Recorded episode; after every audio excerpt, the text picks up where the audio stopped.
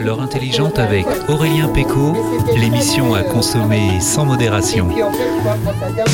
Mais bonjour à tous, alors que Sandrine Manteau rêve d'un jour d'être chroniqueuse sur France Inter, mais elle est sur Opus pour l'instant. Merci Sandrine. Non, je ne veux pas être chroniqueuse sur France Inter, je veux être animatrice sur France Inter. Merci, euh, merci d'être avec nous sur Opus, en tout cas madame. hein. Ah ben, je suis, Merci de euh, nous consacrer du temps. ravie. Je pense que je prends plus de plaisir ici que sur France Inter. Merci. Bonjour la France, bonjour chez vous. euh, vous êtes l'heure intelligente. Il est 11h du matin. Nous sommes samedi ou alors mardi et jeudi à 17h aussi.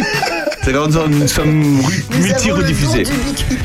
Nous sommes avec vous pour agrémenter votre apéro d'infos gourmands naturelles, joyeuses et spectaculaires.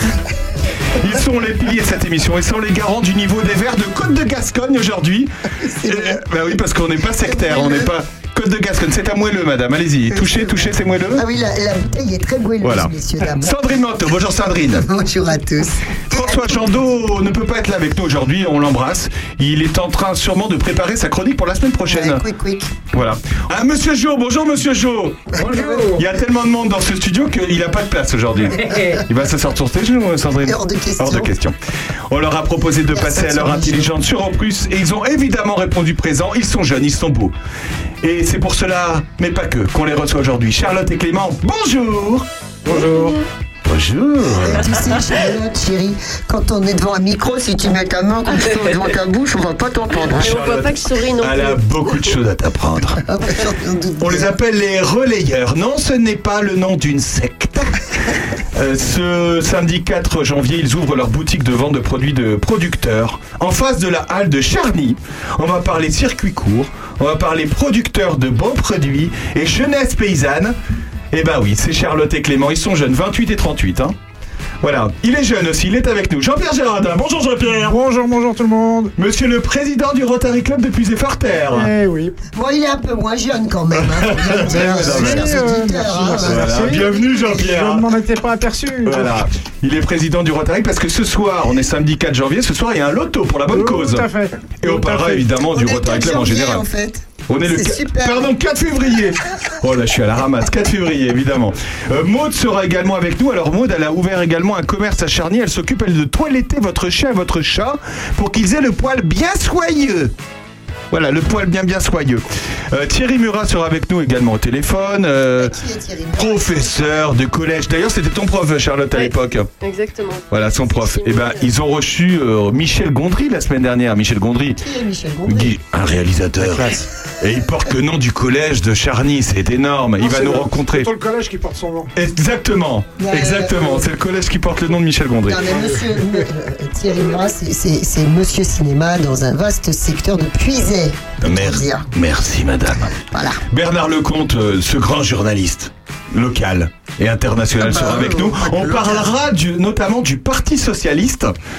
Du, par- du qui repart de plus belle parce qu'il y a un nouveau secrétaire général et on aura au téléphone Noé qui est étudiant adhérent au Parti socialiste et qui nous dira bah, pourquoi il fait partie de ce parti, quel est le rôle qu'il a dans ce parti et quel est l'avenir de ce parti. C'est de l'actu chaude, voilà, mais aussi toutes les infos Et du la coin. controverse. Vous écoutez la 60 le 64e opus de l'heure intelligente. Bon apéro à tous. Restez avec nous. On se retrouve juste après Michael Bublé. Parce qu'on va parler d'amour aussi. L'amour est dans le pré avec Clément et Charlotte. À tout de suite.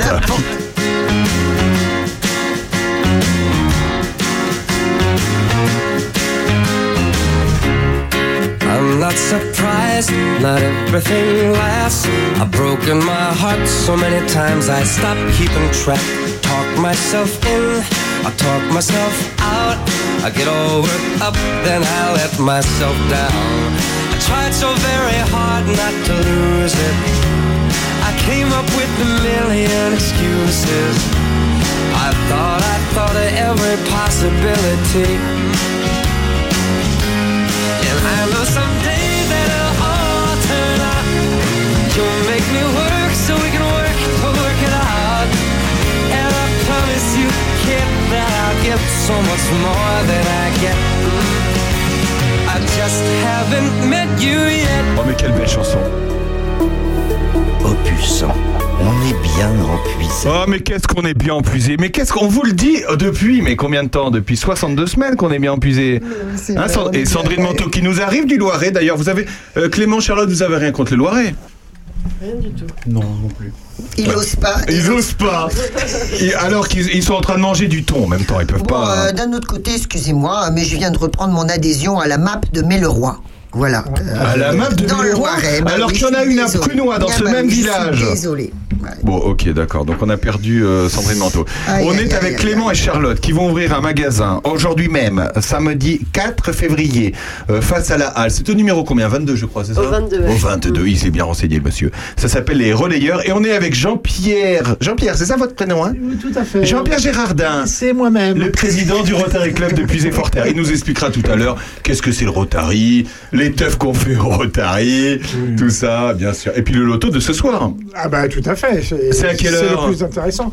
Alors les- l'ouverture des portes à 18h30 et le début des jeux à 20h. Il y a un coup à boire la halle au grain. Bien sûr, il y aura une buvette. Il y a une buvette Il y a une buvette, il y, aura, il y aura de quoi manger, il y aura de quoi boire et puis il y aura plein de beaux lots. à- Alors, à dis-nous juste le lot à gagner, en gros, le, le plus gros lot. Une euh, télévision 126 cm 4K. cm Voilà. L'opium du peuple, JP, l'opium du peuple. Merci voilà, voilà. Ah, vous avez- Pour ces longues soirées d'hiver. Alors, si, tu veux bien, on va commencer par les deux jeunes, euh, Charlotte Bien sûr, et Clément. bien Voilà. sûr, bien sûr, bien on vous sûr. présente Charlotte et Clément. Ils- ils- alors déjà, la question, c'est bon, en vrai, il y a des questions Non, quand même. d'abord, Qui... la question, c'est comment se fait-il qu'une fille, une jolie jeune fille comme ça, se retrouve avec un type de 10 ans de plus qu'elle? Ça, ça me choque. Je vais pouvoir l'expliquer. Bien moins Non, jolie.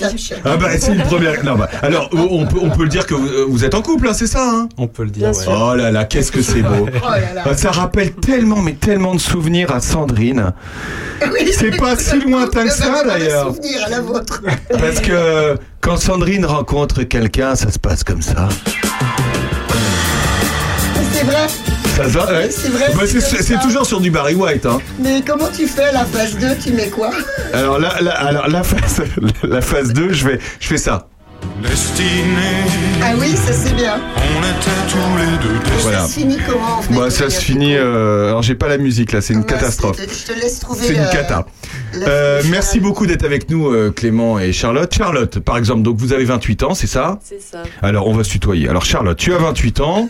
On, on va commencer simple. Est-ce que tu habites ici depuis toujours euh, Alors, j'ai grandi ici. Ouais. Je, je suis née à Auxerre. J'ai grandi euh, à Charny. J'ai fait mes études dans le coin jusqu'à une prépa euh, à Orléans qui reste pas très loin. Donc, je Une prépa de quoi Loiret.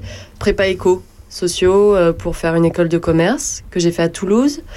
Et ensuite, je suis allée vivre à Berlin. C'est là que j'ai rencontré Clément, que j'ai ramené en Puisay. C'est pas vrai. Ça s'est fait à Berlin. Voilà. Alors à Berlin, c'est pas le nom du bar où vous êtes rencontrés, c'est vraiment la ville. Hein. Ouais, Berlin, D'accord, c'est ouais, ouais, la, la- d'accord. la vraie ville, en Allemagne. Sandrine a une question directe. Alors là, dis- tout de dis- suite, ce grand garçon-là, qu'est-ce que tu fichais à Berlin à l'époque? Donc c'était en combien? C'était en 2015. Voilà. Alors qu'est-ce que tu 2018, faisais toi 2018, 2018. Bien, moi, je travaillais à Berlin à cette époque. Il Euh, J'étais en couple avec une. Allemande à l'époque. Comme quoi les Allemands. Comme ça, et le couple, le fameux couple franco-allemand. Eh. Exactement, j'ai Berlin. Une berline. Jean-Pierre dit une berline, une berline, Jean-Pierre. Et donc, euh, et ce- l'anecdote, c'est que j'ai recruté Charlotte. et C'est comme ça que j'ai fait sa connaissance à Berlin, du coup. Alors, mais tu travaillais dans quoi? Ouais, c'est ça, pardon. Alors, je travaille, je travaille toujours dans cette société, euh, une, une start-up allemande euh, qui euh, travaille dans l'univers des ressources humaines. Euh, et donc, euh, je m'occupais à Berlin euh, du marché français euh, que l'on lançait à l'époque. Euh, et donc, euh, Charlotte a été l'une de mes premières stagiaires pour être dans la caricature euh, et du mâle blanc qui recrute une jeune. euh, Alors attends, excuse-moi Clément, mais quand tu dis euh, les ressources humaines, euh, parce que alors là tu sais pas à côté euh, de quitter, alors c'est très- c'est génial cette émission quand même, parce que quand même Jean-Pierre Gérardin est quand même le président du centre de gestion, donc il gère euh, quand même tout euh, le recrutement. C'est ça Jean-Pierre, explique-nous. Oui, oui, bah, je, je gère le- l'emploi et carrière de, de, de 7000 fonctionnaires euh, de Lyon, quoi. Euh, Ah, tu vois le recrutement Bah, ça peut Bah, nous intéresser. Et du coup, il- du coup, vous, vous faites quoi euh, exactement dans cette boîte? Alors, euh, plus précisément, on est une, une plateforme qui met en relation des professionnels indépendants, des auto-entrepreneurs avec les entreprises. Donc, on place ces personnes dans les entreprises, pas de façon permanente, donc c'est pas tout à fait du recrutement, mais plutôt euh, du placement euh, de euh, d'intérimaires. Mais en Allemagne? Alors, euh, non, aujourd'hui, je, je- je m'occupe d'un périmètre beaucoup plus large. Je suis rentré en France puisque notre entreprise allemande s'est faite racheter par une entreprise française dont le siège est à Paris. Ah ce qui fait qu'aujourd'hui, il y a une entreprise française qui a racheté une, une entreprise allemande? c'est vrai que c'est assez rare C'est rare. et c'est assez drôle d'ailleurs. C'est une sacrée expérience d'être français, de travailler dans une entreprise allemande et de se faire racheter ensuite par une boîte française et, et de devoir de nouveau s'habituer à une culture française. Ah ouais. C'est- Et tu es originaire d'où, toi, à la base? Et moi, je suis lyonnais. Ah, Donc, euh, lyonnais, Rien à voir bien. avec Lyon. Ouais. Euh, Bah, il y a quand même un, y a euh, quand même un Y dedans. hein. Effectivement. Merci, Jean-Pierre. Effectivement. Ah oui. Euh, donc je suis né, j'ai grandi à Lyon, j'ai fait mes études à Lyon. Ouais. Et, euh, et ensuite, euh, j'ai euh, démarré ma carrière dans le sud-ouest, vers Toulouse, avant de remonter à Paris, à la capitale. Ah. Et puis euh, ensuite, euh, quitter la France pour l'Allemagne. Ok, et comment on en arrive à, devenir les, les nettoyeurs, les... Oh non mais les nettoyeurs, non mais alors là franchement, temps, mais sortez là, sortez cette dame du studio Les relayeurs Ils ont mis ils ont mis 6 mois à trouver le nom et tu Non, leur bousilles là je trouve, Et En fait, je trouve ça musclé, quoi, les relayeurs. Je trouve ça musclé. C'est génial. Moi j'adore le nom. Alors déjà j'adore le nom. Alors euh, faisons-le tout de suite. D'où vient le nom et pourquoi ce nom?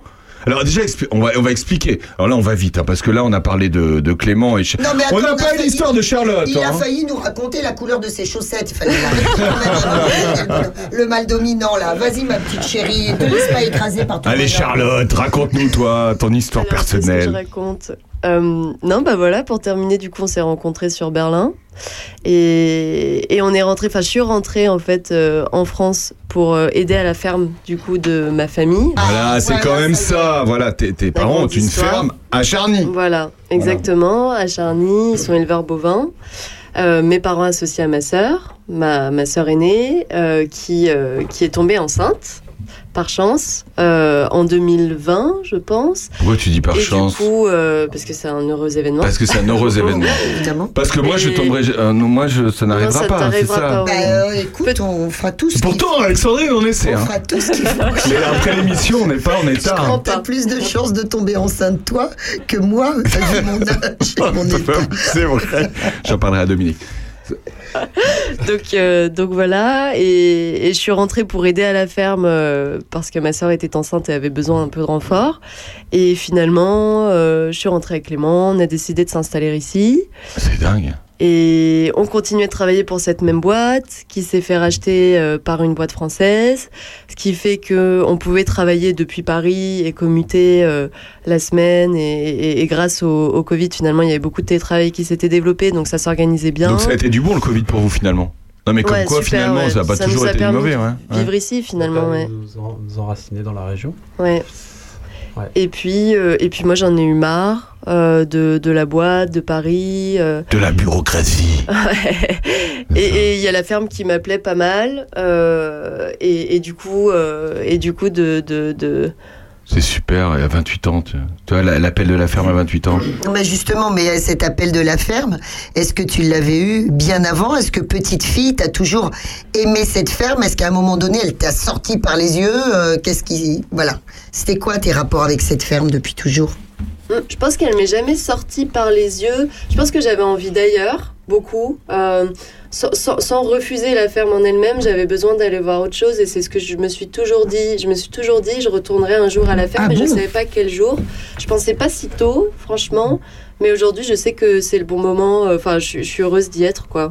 Peut-être que ça changera, mais je, je, je pense pas. Jean-Pierre Jardin, Comme disait Claude. François, la ferme du bonheur. Ah, Claude François. Bon, on connaît bien Claude François. C'est bien, trouve-le nous. Euh, euh, Dis-moi, et toi, euh, est-ce que tu avais une expérience euh, familiale, de près, de loin, avec le monde euh, rural et le monde agricole? Alors, j'ai- pas de famille de- d'agriculteurs, de, paysans. En revanche, depuis que je, je suis né, euh, je suis vraiment connecté au- au- à la nature, au monde rural. J'allais euh, dans des gîtes pour enfants à la ferme quand j'étais petit. J'adorais ça. T'avais des petits Ma- tracteurs. euh, voilà, donc euh, j'étais vraiment le citadin qui allait. euh, Il doit être beau sur un tracteur, Non. Clément. N'importe quoi. Moi, je l'imagine bien sur le tracteur. Mais, mais en tout cas, j'ai, euh, enfin, c'est vrai que quand je suis arrivé ici, même si c'était par hasard, je, l'ai- je l'ai vécu vraiment comme un, un signe et euh, une façon de reconnecter avec, euh, avec ouais, la nature, le monde rural, que j'ai découvert parce que je pensais le connaître en bon, euh, en bon urbain. Et puis on découvre la vraie réalité de ce que c'est que le monde agricole, surtout le monde paysan. Et, et, euh, et donc euh, c'est voilà, c'est un nouvel univers qui est, qui est passionnant et dans, le- bah, voilà, dans lequel je, je me sens bien, heureux et épanoui. Mais tu dis c'est un univers que tu as découvert. Est-ce que par moment tu as été désespéré? Euh, Qu'est-ce qu'on t'a demandé? Est-ce qu'on t'a demandé de mettre la main à la pâte ou pas? Qu'est-ce que tu lui as demandé par rapport à cette vie à la ferme? Ah. Je pense que j'ai jamais rien demandé euh, explicitement. Enfin, je pense qu'en fait, donc c'est une entreprise qui est euh, familiale et qui est euh, quand même. le- être paysan, c'est très prenant. Ça, ça s'étale sur, sur ta vie perso. En fait, tout se mélange. Et je pense que moi, euh, d'être euh, dans le cercle familial, je me suis vite sentie euh, aspirée par ça et, pas obligée, mais j'avais envie d'aider. C'est vrai qu'il y avait le Covid. En plus, eux, ils étaient débordés à la ferme, donc on a fait des livraisons et, naturellement, je pense que tu t'es pris au jeu. Et par contre, effectivement, je pense qu'il y a un espèce de devoir euh, spontané qui, qui se crée en les personnes qui viennent euh, dans, dans ce milieu parce que on voit les autres souffrir et du coup Ouais. on se dit bah bah en fait moi je vais pas les regarder. Il y, a- il y a des gens qui le font et c'est c'est ok, mais je pense que Clément c'est comme ça que tu, enfin tu expliques le, mais que tu l'as vécu en fait. Du coup, sans qu'on te demande de venir nous aider, t'es venu nous aider parce que par force, Mm. euh, c'est c'est ce qui t'était naturel, je pense. Oui, ouais, c'était vraiment spontané. euh, je me suis jamais forcé, euh, j'en ai jamais euh, souffert. Euh, J'ai toujours été attiré par ce monde-là.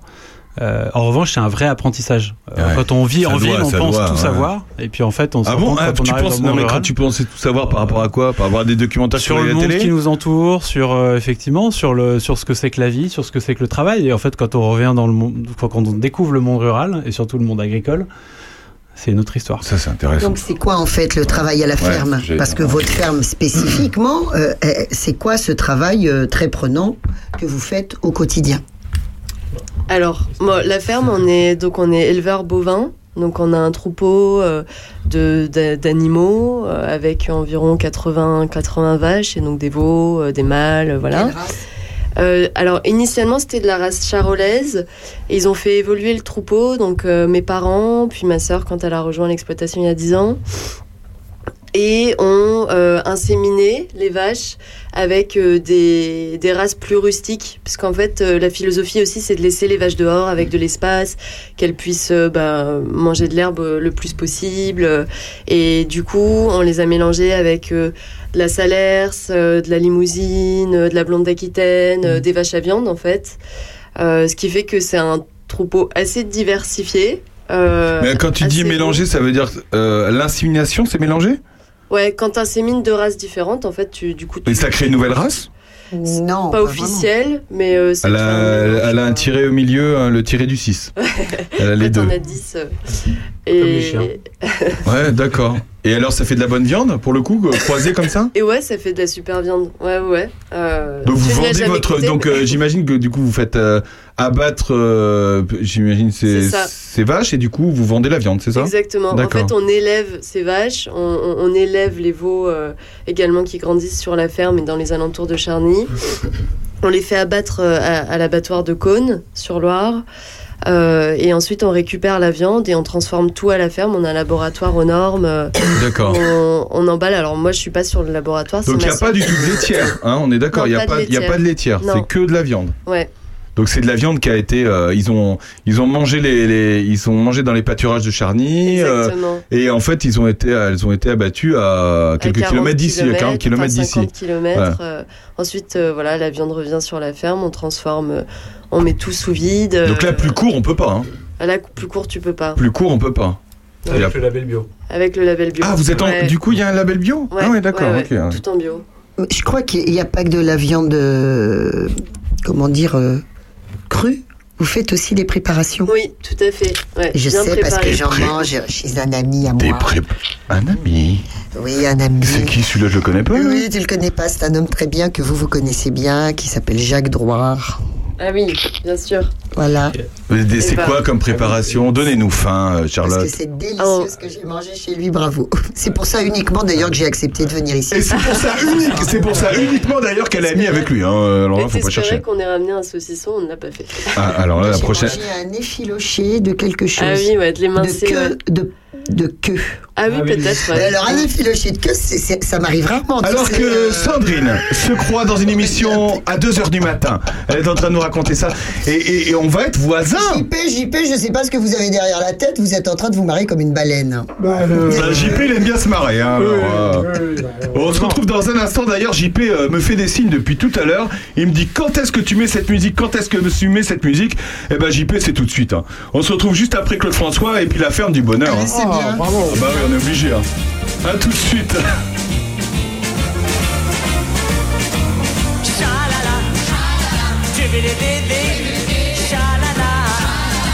J'entends les oiseaux qui chantent à la ferme du bonheur.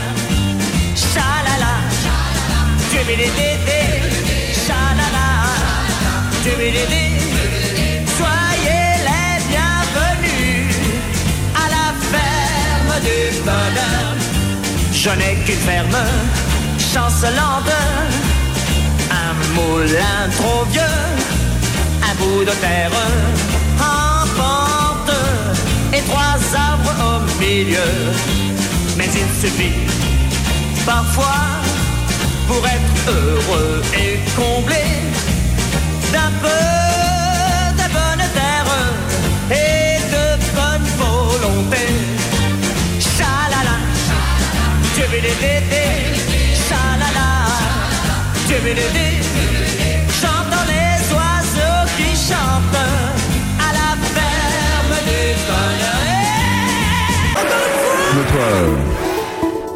Opus, la radio au cœur de vos villages. Ah, on est au cœur de vos villages, on est à Charny évidemment avec euh, Charlotte, avec. euh, Mais il va se passer avec Charlotte et Clément. Et puis il va se passer aussi des, des choses à Toussy, euh, Jean-Pierre Gérardin. Tout à fait, tout à fait, tout à C'est fait. ce soir. Bon, on va faire un petit, un- une petite parenthèse euh, quand même euh, sur le Rotary Club de Puisé-Forterre. Vous connaissez euh, Charlotte et euh, Charlotte? Ah, le, le Rotary Club de nom, oui, mais. euh, Alors, pour vous, c'est quoi? Tiens, si on les laissait faire. c'est quoi le Rotary? Non, mais vous vous embarrassez pas avec ça. Euh, Jean-Pierre va tout vous dire. Non, mais euh, moi j'ai j'ai cherché des trucs sur la ferme du bonheur, comme tu m'as demandé. Ce pauvre Claude François C'est vraiment Oh, c'est En plus, incroyable. hein. il va pas bien en ce moment. En plus, alors dis-nous, qu'est-ce qu'il a Eh, On connaissait pas trop cette chanson, La ferme du bonheur. Ben non, les petits ils sont tellement petits qu'ils savent pas, mais heureusement JP il est vieux, alors il connaît. Merci, euh, Sandrine. Tu sais que ça fait mal pour toi, hein mais bon, tu peux pas t'en La empêcher. ferme du bonheur de Claude François. Tu sais, euh, je suis pas loin derrière. C'est quelle année Ah, C'est 1964. Mais alors, ce qui est rigolo, attends, écoute ça un peu. C'est incroyable. C'est qu'en fait, euh, cette chanson, les prémices de cette chanson, on les trouve en Suède en 1915. C'est une reprise Ouais. Il a là, tout tapé en Suède c'est c'est trop fou quoi comme truc. C'est-à-dire que il y a des y a des petits des petits instrumentaux dans la chanson qui, qui sont une chanson assez connue en Suède qui date de 10 1915. Après euh, ça part aux États-Unis bien plus tard en 1950. Euh, et donc voilà paroles paroles américaines et ça devient Mockingbird Hill. Et donc en 51 on avale le truc en France et ça devient la colline aux oiseaux par Lucienne Boyer, Jean-Pierre. Lucienne Boyer. Parce qu'il n'y a que nous qui connaissons Jean- le- Lucienne Lucienne Boyer. Boyer. et puis évidemment Monsieur Jo Je qui connaît Laurent tout. Boyer, mais on Donc la ferme, la ferme du bonheur est créée par euh, par euh, Claude François quelques années plus tard et ensuite il y a une version néerlandaise et ensuite il y aura une version allemande Auf der Alm in Tirol. Ah, alors Clément Et dedans, ils font tchalala, tchalala. et après, c'est une chanson qui va partir en Islande et qui va être chantée également en danois. et finalement, qui va revenir en Suède. Et puis, euh, et puis c'est tout peut-être quand même. Bah, c'est déjà pas mal. C'est hein. déjà pas mal. Et alors écoutez, écoutez, elle a même été reprise en 2011 par Jeff Beck. Bon, alors Jean-Pierre, Jean-Pierre, le Rotary Club. Monsieur le président du Rotary Club de Puisé-Fort-Terre. Vache, Est-ce que tu peux nous rappeler, Jean-Pierre, qu'est-ce que le Rotary Club de Puisé-Fort-Terre Bah, le Rotary Club, c'est une association euh, qui œuvre pour venir en aide euh, aux gens euh, nécessiteux, entre guillemets. euh, C'est-à-dire, on, aide aussi bien des maisons de retraite que Cap Saint-Martin, par exemple. Ah, bien hein, sûr, Cap Saint-Martin. On apporte notre aide, et ce qui est tout à fait normal vu le, le merveilleux travail qui, qui est fait actuellement. Coucou Gérard. On a euh, subventionné aussi euh, du matériel euh, lors de la pandémie, donc pour le- l'ensemble des zones de retraite de Puiset, donc du gel, des masques, des crèmes. Euh, C'est une fait- association à part entière, hein, c'est ça? C'est tout à fait. C'est une fait. fondation, une association Non, c'est une association. Une association. Mais je veux dire, c'est mondial. été- Il faut dire quand même que c'est mondial. C'est mondial. Ouais. Voilà, le, le, le noyau est parti euh, des États-Unis. C'est parti, Ah oui. euh, c'est parti des États-Unis, euh, effectivement. Donc euh, voilà, donc le, le but, enfin le- le- l'emblème du Rotary, c'est servir d'abord. Voilà, ça résume beaucoup de beaucoup de choses. Et pour nous, pour la plus effortaire, nous on a rajouté être au service des autres. D'accord. Donc on aide toutes les personnes. Alors pas forcément nécessiteux. Thierry Murat est pas là, mais on l'a aidé à une époque parce que euh, il montait, euh, il avait besoin de matériel pour son son école euh, de cinéma.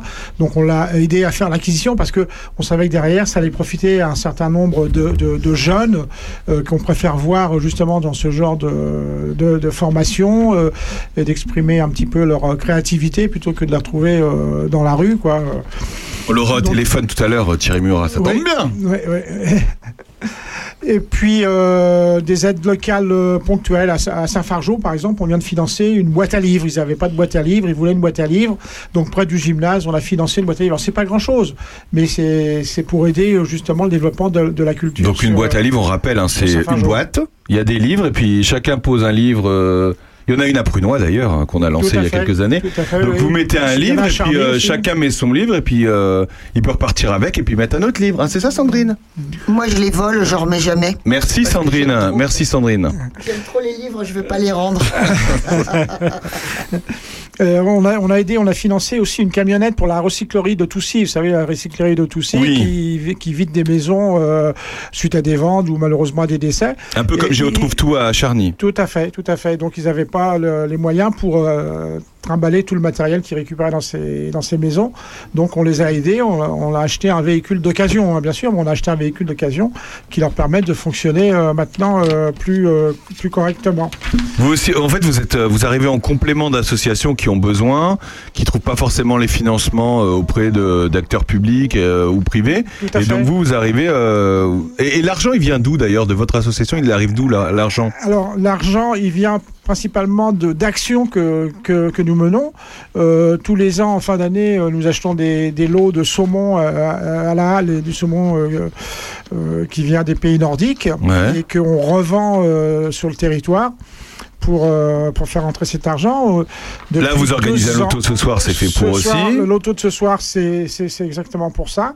C'est exactement pour ça. Euh, je peux peut-être parler un petit peu du loto. Ah de- bah tu de- peux. Sandrine adore les lotos, donc. Ah, d'accord. Bah, loto, on te garde une. Combien Combien vous serez 5 D'accord Je n'aime pas- je n'aime pas les lotos en soi, euh, mais néanmoins, Là, c'est la bonne cause. vraiment pour une bonne cause. Et là, vrai. franchement, je, je soutiens complètement. Voilà. Merci Alors, le loto euh, donc, qui a lieu ce soir à la Logrin, je rappelle, à, à, à Toussy, euh, il est fait euh, exclusivement euh, au profit de, de Toussy Entraide. Ah. Et Toussy Entraide a une branche euh, qui est une bourse alimentaire. Et euh, la- la- ils ont aujourd'hui quelques difficultés puisque tous les ans ils font des collectes euh, dans les, dans les grandes surfaces et les, les collectes euh, sont en forte, forte baisse euh, aujourd'hui. Donc c'est la, la banque euh, alimentaire de Toussy. Donc c'est une, une association qui existe quand même depuis 35 ans. Ah ouais. On ne sait pas trop, euh, qui est euh, aujourd'hui composée de 25 bénévoles. 25 bénévoles. Donc, pour euh, vous donner un petit ordre d'idée de, de ce qu'ils font, en 2019, ils ont distribué 1447 colis. En 2020, ils ont distribué 2045 colis. En 2022, ils ont distribué 2850 colis. Ah oui, Donc même. une progression euh, constante avec euh, de plus en plus de demandeurs, euh, beaucoup liés à la, aux crises que, que l'on connaît actuellement. Euh, et puis avec des dons, comme je vous le disais, qui sont en, en nette régression dans, les Pardon, dans les grandes surfaces. Donc, ils sont également en partenariat avec l'association Le Parc à l'OM pour la récolte de légumes frais qui redistribue euh, ensuite. Bah, le euh, parc, vous devez connaître euh, Clément et, et Charlotte, non? Pas du tout. Le parc? Non plus. Ah, Ok, bon, on vous présentera le parc.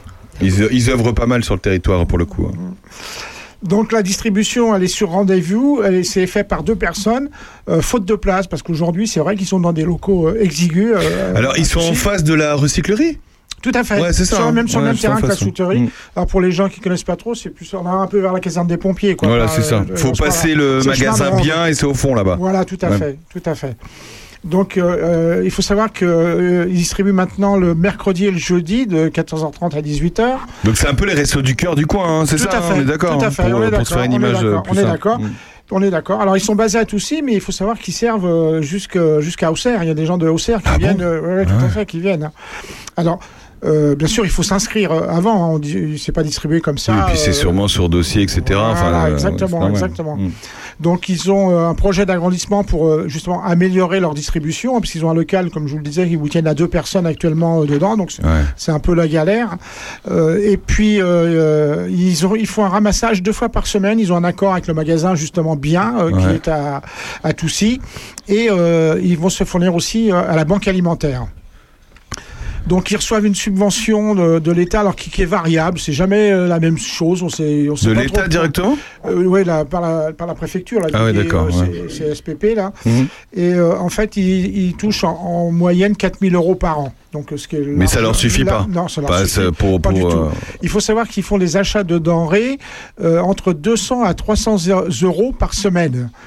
Et ça, ils le font avec des bénéfices qu'ils ont euh, sur ce qu'ils appellent le vestiaire. C'est-à-dire qu'à côté, Ouais. ils ont euh, le vestiaire qui récupère des vêtements de seconde main. Alors, c'est quelque chose qui fonctionne très bien en ce moment. ouais, c'est très bien. ouais. C'est rentré un petit peu. euh, Je vous conseille d'y aller d'ailleurs parce que c'est très propre. Les vêtements sont, euh, enfin, c'est une friperie en fait. Hein, euh, c'est ça, hein, Les une vêtements sont nettoyés. Ils sont inspectés. Mm. euh, euh, si c'est s'il y a le moindre trou, si c'est usé, c'est retiré et ensuite c'est nettoyé et ensuite euh, c'est vendu en, en vêtements d'occasion, hein, comme on dit. Et puis ça leur permet effectivement bah, de- d'acheter ces 2 à 300 euros de, de Voilà. denrées, Et les bénéfices de ce loto que, que le Rotary Club depuis Zeforter organise ce soir Ce va soir, permettre, la totalité. va leur permettre de la totalité. la totalité, des bénéfices la totalité des bénéfices, voilà, tout ce qui va arriver en bénéfice, on prend le. Va le leur permettre après d'acheter des denrées, etc. Tout à fait. Bah c'est voilà, c'est bien que eh ben là pour le coup euh, le slogan du Rotary Club euh, marche bien là Ah pour le bah tout à fait, oui, oui, oui, oui, on en est fiers et, et voilà, c'est c'est quelque chose. de- Il est pas, il, il est pas parfait, Jean-Pierre. il est parfait, Jean-Pierre. Merci, Jean-Pierre. On se retrouve dans un instant. On est avec Clément, avec euh, Charlotte. Il s'appelle Les Relayeurs. On se retrouve après Bon Entendeur. À tout de Les suite. relayeurs, je trouve qu'on dirait euh, le titre euh, d'un super film au cinéma. Les relayeurs.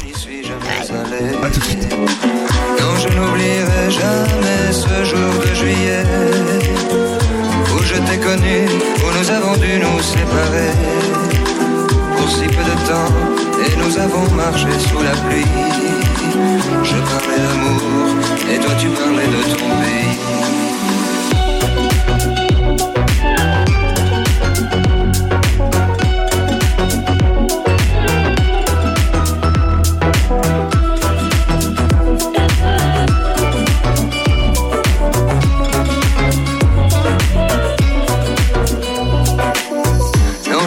N'oublierai pas la douceur de ton corps dans le taxi qui nous conduisait à l'aéroport.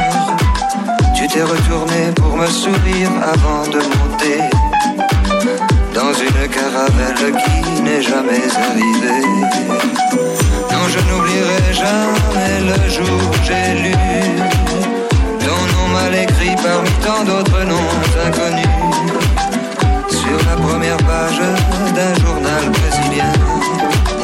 J'essayais de lire et je n'y comprenais rien.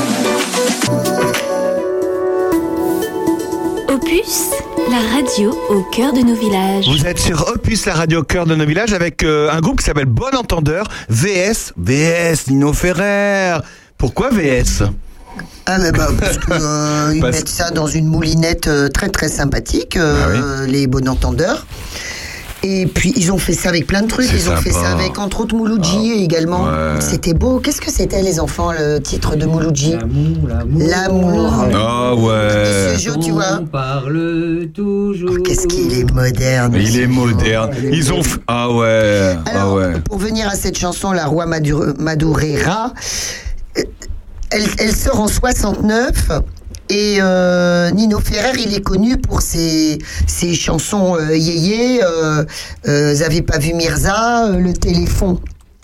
Bah oui. Ah ben, JP, tu connais quand même pour pas déconner. Bah, JP Ah bah oui. Et soudain, il sort ce truc-là, quoi. Avec un texte euh, hyper poignant, euh, une sorte de fait divers où tu sais, euh, deux amoureux, la nana elle prend l'avion, l'avion il tombe, il la revoit plus jamais, il découvre que cet avion est tombé en, en lisant le journal. Et, euh, et c'est en fait, il est un petit peu suiveur, il est malin quand même, euh, notre ami euh, Nino Ferrer. D'abord, il a l'ambition de montrer à tout le monde que c'est un vrai parolier, que c'est un vrai euh, compositeur, ce qui est tout à fait vrai. hein. à la base, c'est un joueur de jazz, hein, en fait, vraiment un vrai joueur de jazz. Et il a envie de prouver ça. Et puis, il faut dire que il y a juste auparavant ce sacré Henri Salvador qui a, qui a mis la bossa nova euh, au goût du jour et qui a même été sous-entendre qu'il était à l'origine de la bossa nova. Franchement, tout ça s'est remis un petit peu à l'heure actuelle euh, quand même euh, euh, en question. Et puis, euh, bah, ça a été parmi les premiers, Nino Ferrer. Après, euh, évidemment, euh, le, le, le papa de la bossa nova en France, euh, c'est Pierre Barou. C'est également euh, Moustaki, euh, fabuleux Moustaki, euh, qui a vraiment eu des vrais, des vrais liens en fait d'amitié avec tous les compositeurs et paroliers euh, brésiliens. Alors que cette chanson de Nino Ferrer, c'est anecdotique en fait dans l'histoire de la chanson française euh, brésilianante. Brésilianante. Ah bah ça c'est des, années plus tard et on va en reparler. hein. Euh, on dirait que Maude est avec nous. Bonjour Maude. Comment ça va Maude? Ça va bien. Alors, bien. je, je te présente Charlotte et Clément qui, eux aussi, vont ouvrir leur commerce aujourd'hui. Et, et toi, c'était il y a une semaine. Voilà. Voilà, c'est ça. Voilà. Il y a Jean-Pierre Gérardin qui est là également. Monsieur le Président.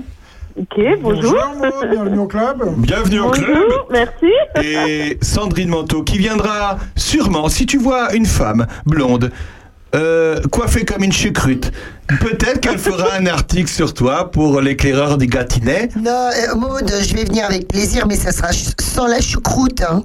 D'accord, Ben, ça marche. Non, non, non, non, donc euh, mange bien, hein, parce que tu n'as aucune chance de te remplir l'estomac avec moi.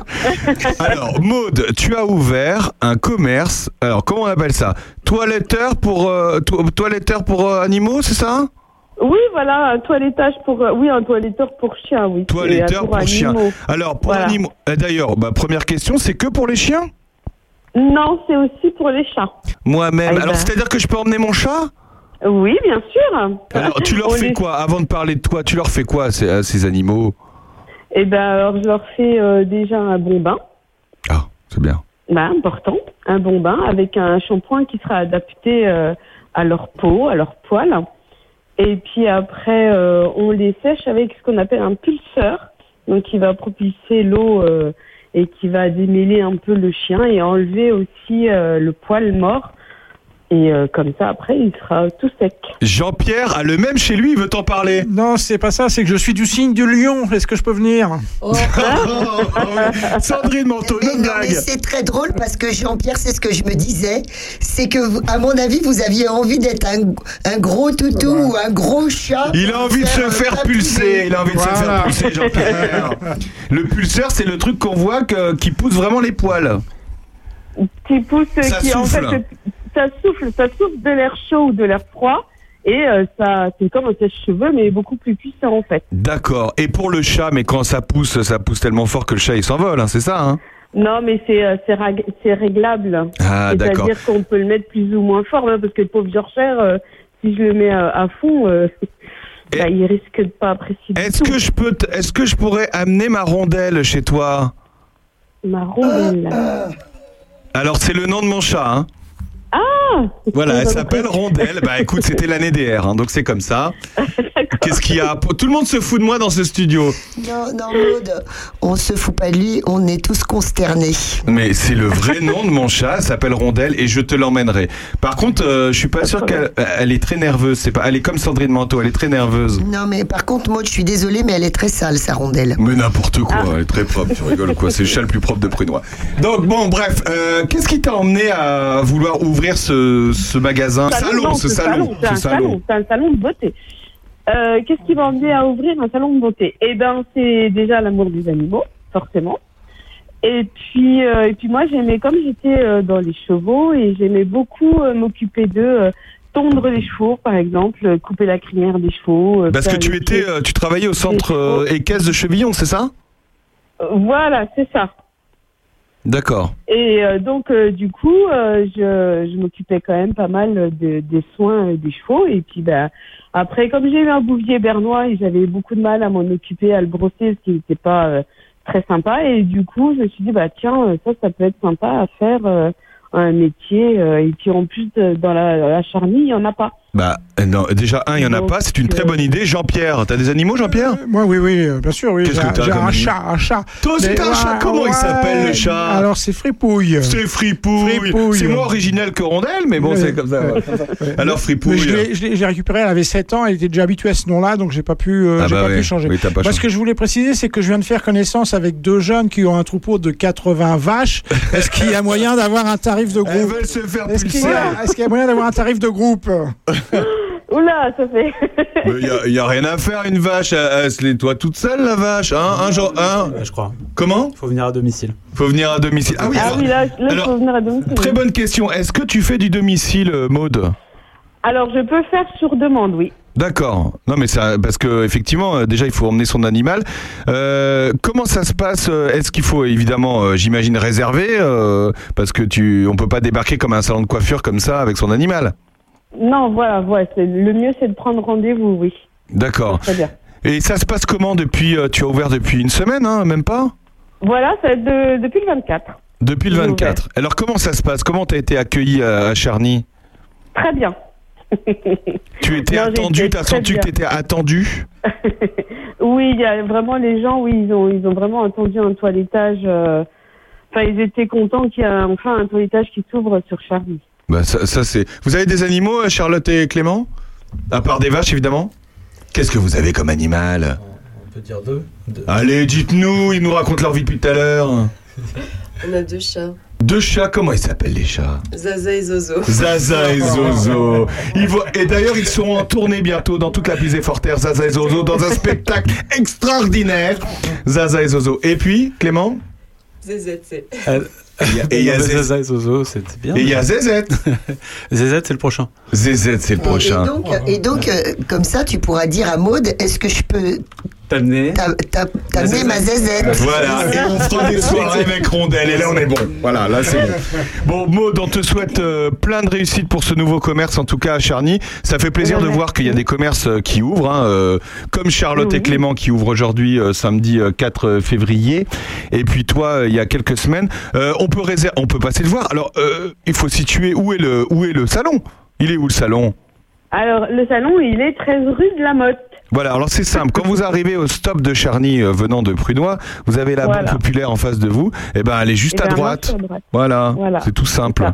Vous rentrez, vous prenez rendez-vous et puis euh, vous emmenez euh, et vous emmenez Titoutou. Titoutou, il va peut-être y aller. Oui, petit toutou, il, est, il serait adorable à, Ouais, il est adorable. à toiletter. C'est un chien, c'est quoi comme euh, marque de chien? C'est un Jack Russell avec un vieux fond de fox terrier. C'est un vieux. Un peu comme vous, Jean-Pierre, je suis sûr. Oh, Valérie Verrier.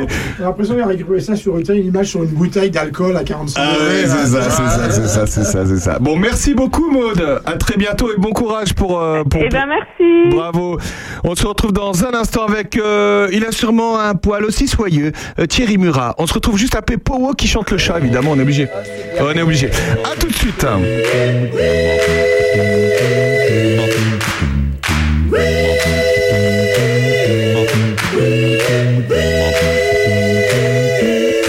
Moi vouloir être chat, me frotter contre tes bas, je me ferai angora pour me blottir dans tes bras. Je te jure, je boirai plus que du lait, je n'aime plus la vodka. Moi vouloir être chat, tous les soirs quand je te vois. Moi vouloir être chat, retrouver sur les gouttières mes copules de litière, mais toujours rester à toi. Prendre des michafouines, me lécher les babines quand viennent tes copines. Moi vouloir être chat et ne risquer de tes doigts que le caresse sur. Moi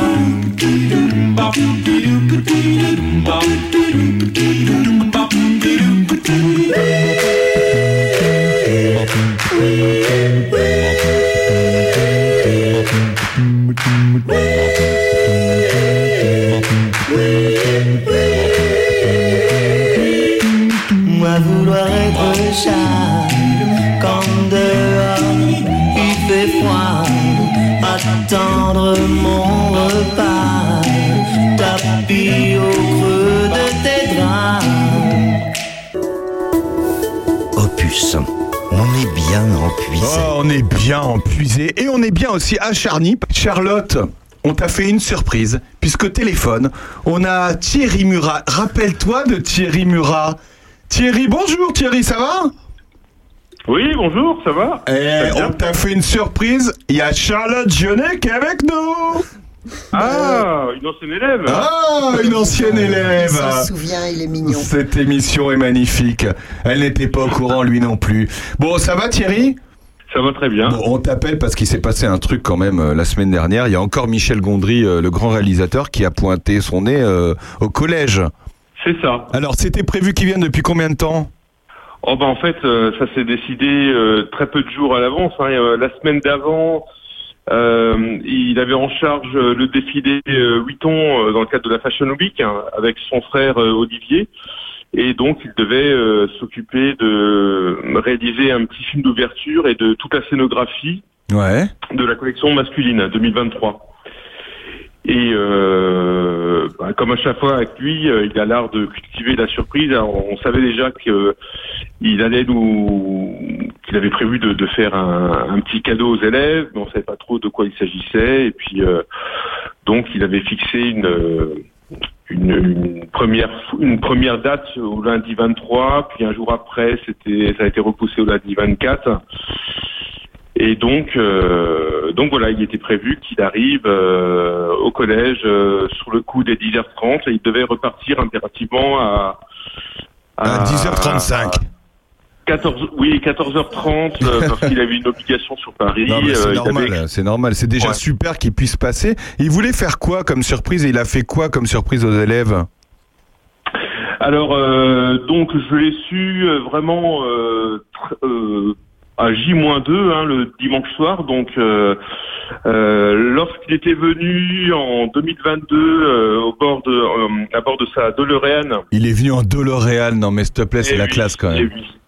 Ouais. C'est dingue. Donc euh, un des élèves euh, lui avait demandé en fait euh, tout simplement euh, comment euh, comment il en était arrivé là à être réalisateur et euh, du coup euh, en fait il- voilà c'est c'était une question à la fois simple mais la réponse était un petit peu complexe et il était reparti un peu frustré de de ce qu'il avait répondu et euh, donc euh, le dimanche soir euh, j'apprends qu'en fait euh, il a réalisé, euh, enfin, il a fait imprimer euh, 250 exemplaires euh, d'un livre qui s'intitule Comment j'en suis arrivé là. C'est génial. Euh, parcours de cinéma pour les élèves du collège Michel Gondry. euh, donc euh, un magnifique cadeau, tirage unique, exclusif, euh, uniquement euh, adressé aux 200, 220 élèves du collège et également à tous les personnels. Bah, c'est génial. Et donc, il t'en a, il t'en a dédicacé un, j'espère? Ah bah oui. Ah bah oui. Parce que attends. Et Jean- Jean-Pierre Gérardin. Bah oui, c'est la moindre des choses quand même. Non, mais Oui, vous parce que j'ai oublié de te dire, Thierry, il y a aussi Jean-Pierre Gérardin qui est là. Alors, euh, je sais que. Ah. Bah oui, bah oui, il y a JP Thierry. qui est là. Bah oui. Salut Jean-Pierre Bah ouais, ils m'ont amené là, quoi. Enfin, il voulait Ouais, bah absolument me faire visiter le studio avant que la pelleteuse arrive. Ah, pas avant qu'on déménage, à, avant qu'on déménage à Charny. Non, non, Thierry, c'est pas ça. Euh, en fait, euh, Jean-Pierre, il voulait absolument manger, euh, boire de la côte de Bergerac moelleux. Et, et j'attends qu'on me serve. Et, il attend qu'on le serve. Euh, et d'ailleurs, et, ça- et cette arrivée euh, de Michel Gondry, ça s'est pas fait. euh, J'ai vu ça dans l'Union républicaine. Qu'est-ce qui s'est passé sur l'autoroute avec Michel Gondry? Ah ben, une journée complètement folle. Donc on l'attendait à 10h30, tout avait été calé, c'est-à-dire que les 250 euh, livres devaient être distribués en faisant venir euh, les, les élèves par niveau de classe, hein, de manière à ce qu'ils soient pas euh, amenés à répéter euh, neuf fois la même chose. Et puis ensuite, euh, on avait prévu un petit euh, déjeuner avec lui en salle de musique pour euh, enchaîner ensuite avec une euh, masterclass Ouais. avec les élèves euh, de la chac euh, et euh, des élèves euh, d'autres classes hein, de l'après-midi pour un départ à, à 14h30. Ah disons, c'est rythmé. Mais comment, comment vous faites d'ailleurs euh, Je me suis toujours demandé, parce que là, il, il prévient quelques jours avant quand il arrive, mais euh, du coup, euh, tout le tout l'emploi du temps est bouleversé au collège, quoi. Les profs Ah bah, ils sont obligés de s'y caler, quoi. Oui, euh, là, bon, c'est c'est vrai que euh, c'est, mais bon, euh, euh, le personnage est tellement Ah oui, euh, ouais. attachant, prestigieux, et puis euh, comme on le voit pas souvent, euh, voilà, on est prêt à aménager. Alors, effectivement, ça demande euh, toute une organisation. Les collègues sont prévenus quand même un petit peu à l'avance pour euh, bah, euh, justement qu'ils ne prévoient pas d'évaluation ou donc c'est sûr que ça bouleverse, euh, ça bouleverse un petit peu les choses, mais bon après c'est.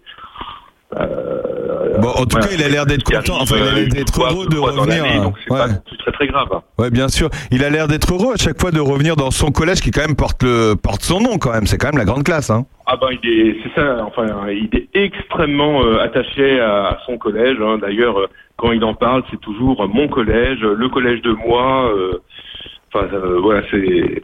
On s'att- on s'attendait pas en fait euh, lorsque il y, a, euh, il y a eu le changement de nom, on s'attendait pas à ce qu'il euh, s'attache autant à, à la fois à l'établissement, mais également aux élèves. Donc c'est vraiment un vrai bonheur Bah, de l'avoir toute façon, ça. je crois, euh, tu vas nous rappeler ça, mais je crois que c'était soit Michel Gondry, soit Maître Gims. hein. C'est ça hein, le nom du collège, hein Que c'était prévu à l'époque. non, hein. non. Non, je plaisante, je plaisante, je plaisante. Non, non, ils avaient le choix entre euh, Alice Guy, la première réalisatrice, euh, euh, la, la première femme réalisatrice Ouais. euh, au monde, donc qui était une réalisatrice française, euh, Georges Méliès et puis euh, et puis Michel Gondry. Ouais, bah, il serait moins venu les deux premiers peut-être. du coup, C'est il serait ça. moins venu. C'est ça. Méliès n'était pas disponible, Voilà, crois. il était pas dispo. Il était pas dispo. Bon, Thierry, il revient quand euh, Juste pour qu'on se cale une. Bah, on sait pas du coup. Il prévient trois jours avant, c'est ça? Ben, euh, Ah, on sait Là, pas. pour l'instant, il est reparti. Alors, il, il- il avait repoussé son vol pour Los Angeles euh, pour pouvoir euh, justement être là le mardi. Et puis euh, est arrivée la, la fameuse euh, crevaison. Enfin, cette journée un petit peu surréaliste. euh, alors, bien sûr, j'ai pas pour habitude de faire court avec un téléphone portable, mais là, hum, je me suis dit bon, je jette quand même un œil euh, dessus. Et puis à 9h30, je reçois euh, un SMS de sa première assistante qui euh, nous informe que Ils ont crevé la voiture qu'ils avaient louée, et puis euh, donc le, le chauffeur qui est, qui est en charge de, de les amener jusqu'au collège, euh, bah, la voiture a, avait crevé euh, à quoi 10-15 km de Paris. Ouais. Euh, en plein sur l'autoroute. Donc là, la procédure, c'est on appelle d'abord la police, puis après la dépanneuse. euh, et là, euh, c'était terrible parce qu'on avait, euh, enfin, les, les élèves étaient boostés comme jamais, et puis on était face à la perspective de, de voir cet événement un petit peu avorté.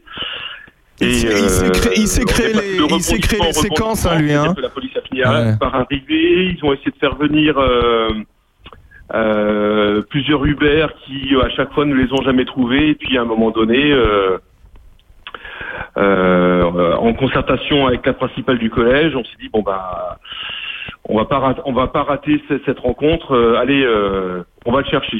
Donc, euh, Ah, donc t'as pris ta voiture et t'y allais Ma collègue derrière à gauche. Oh, c'est génial.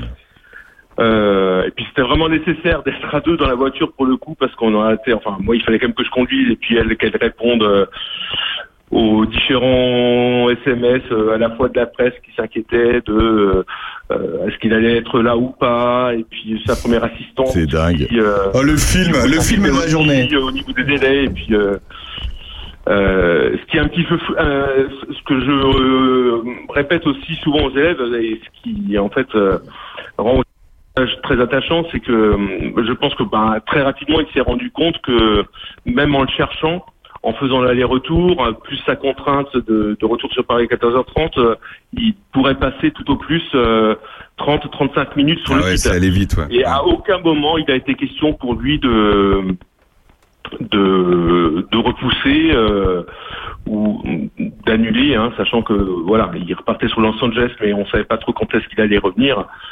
Et voilà. Bon, bah, et dis donc, ça fait, ça fait un super court métrage, cette journée-là. Ah bah oui, Il va carrément. falloir nous mettre ça en image et en, et en son lumière, euh, Thierry Murat. Oui, tout à fait. Bon, bah, c'est formidable. Bon, en tout cas, merci beaucoup de nous avoir raconté euh, cette petite épopée. Mais tu sais, Sandrine Manteau, on vit tous les jours, elle vit tous les jours des choses comme ça. Non, mais euh, nous, on s'en fiche, Thierry. On va se voir demain avec les élèves et c'est eux qui vont parler et tout. Ça va être super. D'accord, bah, c'est bien. Elle fait son planning chez Opus. Merci euh, Thierry. C'est déjà fait. C'est déjà Et fait. alors, en fait, parce que Thierry, Euh, bonne continuation à vous tous. Thierry a oublié l'autre jour de m'appeler pour cette histoire de, de Gondry. Alors je l'appelle un petit peu courroucé. Courroucé. Je dis, tu n'as pas pensé à moi. Et puis après il me dit dis donc tu pourrais venir euh, voir les élèves et discuter en- discuter avec eux de toute cette histoire. Et je dis mais en fait Gondry, moi je m'en fiche. Les élèves euh, du collège, ça c'est du local et c'est ça qui m'intéresse. Voilà. Donc je suis la plus heureuse des journalistes locales. Elle est la plus heureuse. Merci Thierry d'avoir été avec nous. Merci à vous. À bientôt. À bientôt. Salut, merci. On est toujours avec Charlotte, Clément, Jean-Pierre. On se retrouve juste après cette magnifique chanson de Florent. Ça s'appelle Terre. On va parler de la Terre et du magasin juste après. Hein. À tout de suite. hein. route devant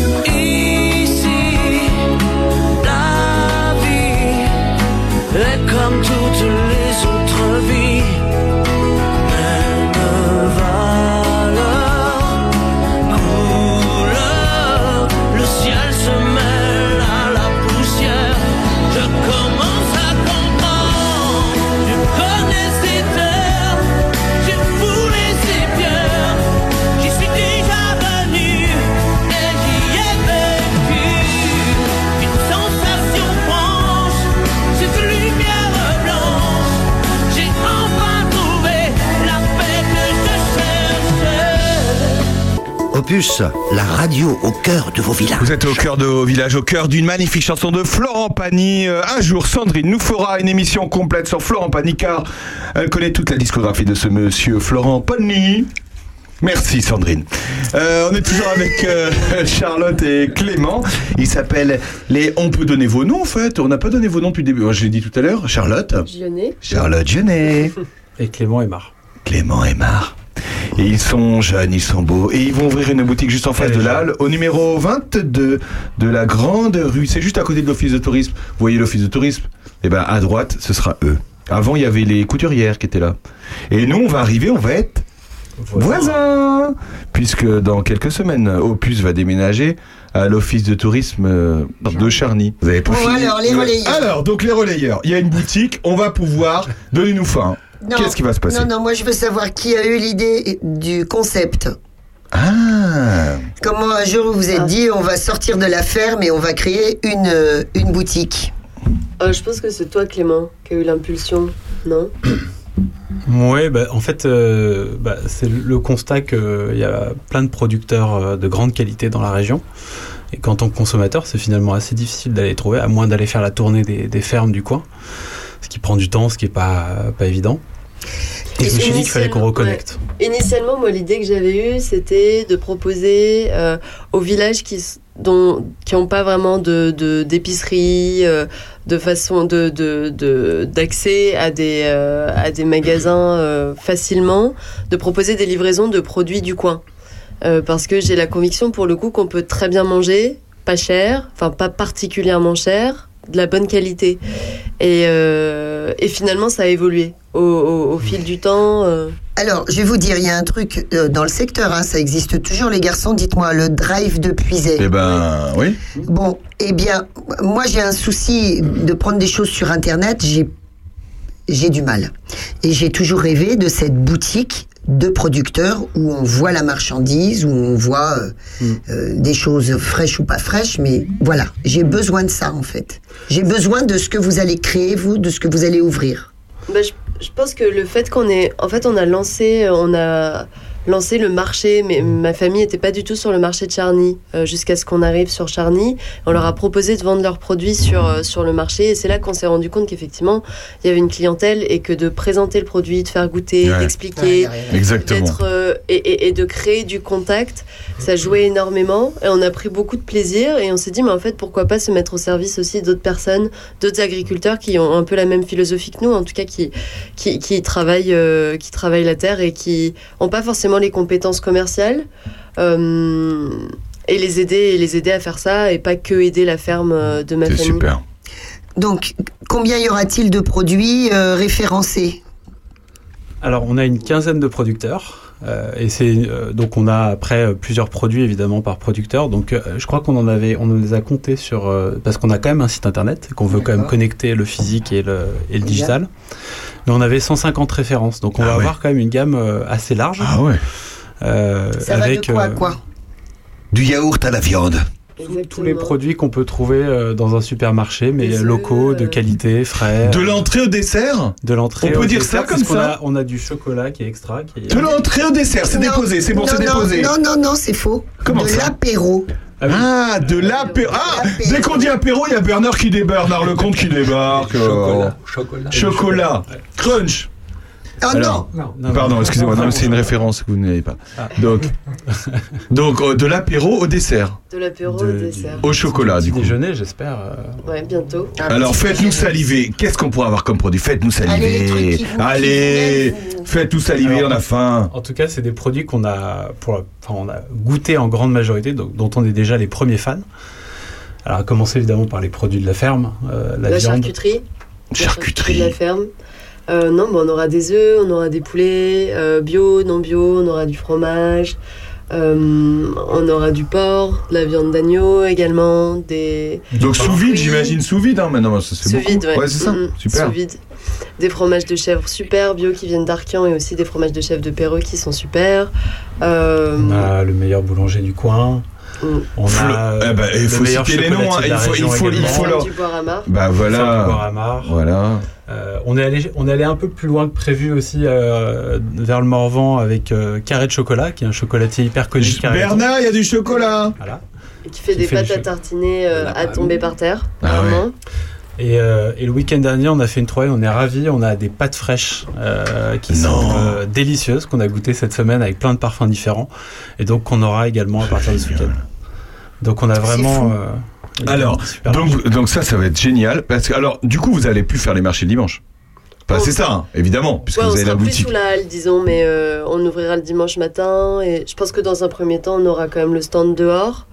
Mais euh, effectivement, l'idée, c'est d'avoir la boutique avec euh, tous les produits, ou presque. Peut-être pas ceux des personnes qui sont sur le marché le dimanche, comme Voilà. ça, on laisse la place. Donc vous allez être ouvert le vendredi soir. Vendredi soir. Très très bonne idée. Samedi matin, dimanche matin, ça c'est vraiment les horaires de base parce qu'effectivement, bah, moi je travaille sur la ferme, Clément travaille dans, Bah ça. dans, dans mon ancienne boîte, donc du coup on est pris. Mais euh, si ça fonctionne, on pense rouvrir le samedi soir, le jeudi soir et après en semaine. Super. Euh, pas toute la semaine complète, sauf si euh, ça fait un. Donc là vous testez vendredi soir, samedi matin et dimanche matin. Exactement. Et après Ouais. on voit. Très bien. Le vendredi soir de 17h30 à 19h30 et, et les autres euh, jours 8h30, 12h30. Jean-Pierre, c'est une super idée quand même. Non, mais c'est super. Et, et ça fait un moment qu'on en parle. Non, enfin, on est élus tous les deux avec Jean-Pierre. Et ça fait un moment qu'on parle justement de- de- d'un point de producteur. Et comme quoi, vous voyez, il n'y a pas forcément besoin des élus pour euh, lancer les choses. Ça se fait tout seul, hein, Jean-Pierre Des, des fois, ça, Non, va, mais ça, va même, plus- ça va même plus vite. Mais Et bien sûr, la question que je me pose, c'est toutes les, ré- par rapport à toutes les références, tout va être en stock dans le magasin? Ou il y aura des choses qui seront que sur commande Parce que là, j'ai- quand, enfin, quand je vois la diversité de tout ce que vous proposez et que je vois la taille du magasin, euh, je, enfin, je- Très bonne question de Jean-Pierre. C'est c'est sûr que ce ne sera pas un supermarché, ça va demander un peu de discipline euh, aussi du côté de nos clients. Euh, nous, on va passer des commandes hebdomadaires pour tous les produits frais. Alors, tout ce qui est sec et euh, non périssable on va, va rester évidemment en stock. Mais le reste, on va le commander à la semaine. Donc, c'est vrai que on va avoir un temps aussi de démarrage, de calibrage pour euh, euh, savoir quels sont les volumes, euh, quel est le volume de clients aussi qu'on a à la semaine. Et aussi, on va beaucoup encourager la commande en ligne euh, pour être capable de prévoir ça, d'éviter le gaspillage, euh, d'optimiser les stocks, parce que c'est aussi ça le, un des piliers du modèle. Quoi. Mais Ça tourne. sais, Jean-Pierre, je te disais que je voulais pas de commande en ligne, c'est pas ça. Si j'ai des interlocuteurs Bah voilà. en face de Oui. moi, Qui les si je suis dans un lieu, si tu veux, dédié à ça, ça me va très bien. C'est pour ça, c'est peut-être voir en vrai la, la marchandise. Ouais, tu vois, voilà, c'est ça. Oui, et puis on- c'est vrai qu'on commence avec un nombre restreint, avec les best-sellers de chacun pour être certain de, pour être certain de découler Ouais. les stocks. Mais l'idée c'est aussi de relancer, euh, de relancer certains produits, de faire goûter des choses euh, et, et Ça pas va de tourner. Ouais, les exactement, aussi, ça va tourner. fruits, les Non, ça va tourner, varient faut au pas que ça tourne. Il y aura des, il y aura des fruits et légumes? Il y aura des fruits et légumes ou pas? Il y aura des fruits et légumes. Il y aura les fruits du Claude Rochy, Ah, donc de d'ici, leur vinaigre, leur cidre, euh, leur, euh, leur jus bien sûr. Euh, ça c'est dans un premier temps. On aura aussi des fruits euh, de Jonathan Nabli qui est sur Saint-Martin-des-Champs, qui est un maraîcher bio et qui fait euh, des euh, myrtilles, enfin pas des myrtilles mais des, petits fruits, des framboises. des petits fruits rouges et, et en légumes, on travaille avec deux personnes, deux maraîchers qui sont en bio, euh, bah, du coup un à Champignelles, Nicolas, euh, et, euh, et encore une fois Jonathan à Saint-Martin-des-Champs. Je pense que il y a beaucoup de producteurs et de, de tout produit confondu qui vous attendent, enfin limite qui attendaient qu'il y ait un point de vente à Charny. Parce qu'ils se demandaient comment ils allaient écouler euh, peut-être des, des produits. Alors ils le font. Je, je- non, mais je pense au Claude Rochy. Eux, ils le font dans leur boutique depuis Ouais. euh, depuis des, des années. Mais la limite, euh, ils s'ouvrent quand même à peut-être une nouvelle clientèle. Enfin, Ouais, c'est super. fait. Ouais, c'est ça, euh, une nouvelle euh, clientèle. Alors, il y, a- il y a effectivement les, les, les, les partenaires comme Claude Rochy qui sont déjà assez présents sur Internet, qui ont de la visibilité, et puis Bien ceux sûr. qui en ont moins. Euh, on est heureux de travailler avec tout le monde, et c'est vrai que c'est c'est ceux qui en ont moins qu'on- avec lesquels on, on est content de. Pas qu'on est content d'aider. Euh, Et puis certains qui se lancent aussi, et c'est vrai que c'est un point qui est hyper intéressant, c'est qu'il y a toute une nouvelle génération Ah, ça. d'agriculteurs qui arrive. Alors parlons-en ça, euh, euh, la nouvelle génération, parce que vous êtes jeune.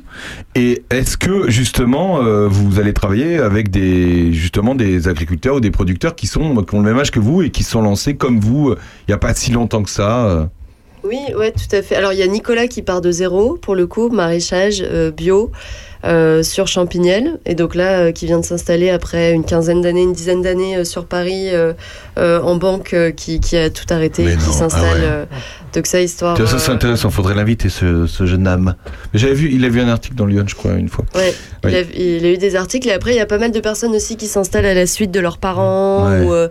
ou, ou, ou de leurs aînés. Donc il y a Élise de la ferme de la Collerie, il y a, je pense qu'il s'appelle Grégoire, je l'ai pas encore rencontré de la ferme des, des Bedins qui, qui fait aussi des poulets. Euh, Ah bah il y a oui, bah, ma sœur et moi qui nous installons après. euh, alors ma sœur ça fait 10 ans, mais moi je m'installe avec elle là euh, euh, sur la ferme. Donc euh, donc il y a quand même, il y a effectivement de Les générations qui suivent aussi. ouais les générations qui suivent. C'est super de voir la nouvelle génération. Enfin, la nouvelle génération, vous avez presque 40. Enfin, toi, Clément, Ouais, tu as presque on est pas de la 40 même ans. génération. tu as presque 40 ans. Non, mais c'est euh, c'est bien de voir qu'il y a une nouvelle génération. Euh, comment vous les sentez, vous, justement, le, ceux qui arrivent euh, Quand tu disais, euh, ils ont changé de vie, euh, le changement de vie, ça, ça marche pas forcément. Enfin, faut quand même avoir envie de changer de vie et puis de- de- d'aller faire des légumes en maraîchage. hein. Ouais, faut, faut le- ah, je peux comprendre qu'on on- on ne rêve que de ça quand on est devant un ordi euh, à Tour de la Défense. Après, je pense qu'effectivement, c'est très dur. Mm. Euh, pour avoir vécu les deux mondes, c'est, c'est, c'est- ce n'est pas la même vie. Je pense qu'il y a, il y a des difficultés qui sont différentes des deux côtés, mais une chose est sûre, c'est que agriculteur euh, avec des animaux ou l'élevage, le maraîchage, c'est extrêmement dur. C'est Ouais. très très dur physiquement. C'est aussi euh, sans arrêt, donc c'est vrai que c'est compliqué de garder une vie euh, sociale. En tout cas, ça nécessite beaucoup d'énergie. Euh, c'est Beaucoup de d'organisation aussi, peut-être. c'est de l'organisation, c'est c'est quelques sacrifices, mais mais euh, c'est aussi beaucoup de c'est beaucoup de cadeaux de la nature et des gens qu'on rencontre euh, qui, qui sont reconnaissants et, et de projets qui se montent. euh. Bah, c'est génial. Et Mm. puis ce projet qui se monte, ça s'appelle Les Relayeurs. Euh, qui avait trouvé le nom? On l'a dit tout à l'heure? Qui a trouvé le nom? C'était Clément hein, qui l'a trouvé. c'est Charlotte. Bah non, C'est Charlotte. C'est- C'est une idée de fille, ça. Bah non, justement, je trouve pas. Mais j'avais proposé les relayeuses, il a refusé. Les relayeuses Ah, les relayeuses, c'était bien. Pourquoi les relayeuses? La prochaine boutique. Et t'aurais mis un petit, t'aurais mis un petit tablier à frou Ah ouais. le trop mignon. Oh, ah bah là, là, là, là, attention, je, je ne répondais de rien. Bon, bah, en tout cas, on vous souhaite euh, plein de, de bonnes choses pour ce, ce nouveau point qui va être euh, face à la halle. Ça ouvre aujourd'hui, donc faut y aller tout de suite. Euh, ben, faut y aller tout de suite. Euh, non, alors vous êtes ouvert jusqu'à quelle heure euh, le samedi? Jusqu'à 12h30. Et, et aujourd'hui, on paye l'apéro quand même. C'est pas vrai. C'est pas vrai. Alors ça, ça, ça, c'est deux bonnes raisons. Donc après, vous êtes ouvert vendredi, samedi, dimanche. Est-ce que ça, c'est les horaires euh, d'hiver? Et puis après, vous allez, on, le disait Ouais, tout à l'heure, vous allez voir en fonction. On va essayer de communiquer vraiment à la semaine aussi s'il y a des, des changements avec Ouais. euh, nos clients euh, par mail. euh, Alors vous avez les une page sociaux. Facebook, évidemment, ça s'appelle les relayeurs euh, Bourgogne, je crois. Dans les relayeurs, ouais. Mm. Les, re- les Sur re- les relayeurs. Instagram, Ouais, d'accord. Et, Et sur Instagram, les évidemment. relayeurs Bourgogne. Mm. Voilà, vous allez prendre plein de belles photos de plein de, plein de beaux produits, c'est ça? Exactement. Qui c'est qui s'occupe d'Instagram et des réseaux sociaux d'ailleurs? C'est c'est moi, mais c'est-à-dire que je déteste et que Clément déteste ce que je fais aussi. Ah bah euh, que Clément va falloir s'y mettre, hein, parce que sinon... Non, moi j'aime bien, mais elle a repris le contrôle. J'ai Non, non, pas mais- vraiment eu le choix. Bah, ça c'est les deux, hein, il faut s'y mettre tous les deux. hein. Non, non, mais ça va être super. on va partager. On vous Et souhaite... puis on a un euh, site internet. euh, et, et ça s'appelle comment d'ailleurs le site internet? Lesrelayeurs.org. lesrelayeurs.org. Voilà, bon, on vous souhaite plein de bonheur dans ce Merci nouveau magasin. Sandrine Manteau, J'ai rien à dire, il faut que j'aille leur faire euh, la photo du siècle, qui soit trop beau, trop sexy, qui donne trop, trop envie euh, d'aller les voir. Mais Voilà. s'il y a, il y a déjà une photo sur le Facebook où on voit Charlotte sur un tracteur avec des poireaux devant. Hein, c'est ça? Tout à fait. Eh ouais. ben oui, déjà il y a une photo. Non, bah non, Charlotte et le- ses poireaux qui conduit le hein. tracteur. Voler sa photo. Merci beaucoup d'avoir été avec nous, c'était un plaisir de vous bisous. recevoir. Merci beaucoup. Merci On vous souhaite plein de bonheur. Euh, Jean-Pierre, tu restes avec nous un petit moment. Hein moment. voilà, Oui, voilà, parce on que est bien, il se lève tôt demain, Jean-Pierre. euh, oui, c'est pour ça. oui, mais puis bravo à eux parce que c'est quand même formidable de voir des jeunes s'investir comme ça et d'assurer la, la relève euh, des, des aînés qui, qui voient ça avec un petit peu de, de- de recul. Là, c'est euh, bravo sur ça. Mais puis c'est le 2.0, c'est là, et ils voient ça, mais il y a la boutique, il Voilà. y a- il y, a derrière, il y a Instagram. Ils savent même pas ce que c'est Instagram, mais c'est pas grave. Donc voilà, non bah formidable. Merci beaucoup, à bientôt, Charlotte, à bientôt, Clément. Merci, on se retrouve dans un instant avec Jean-Pierre, avec avec comment il Bernard Lecomte, avec Bernard, avec Jo. À tout de suite, juste après les Rita Mitsuko, Marcia, Baila. À tout de suite.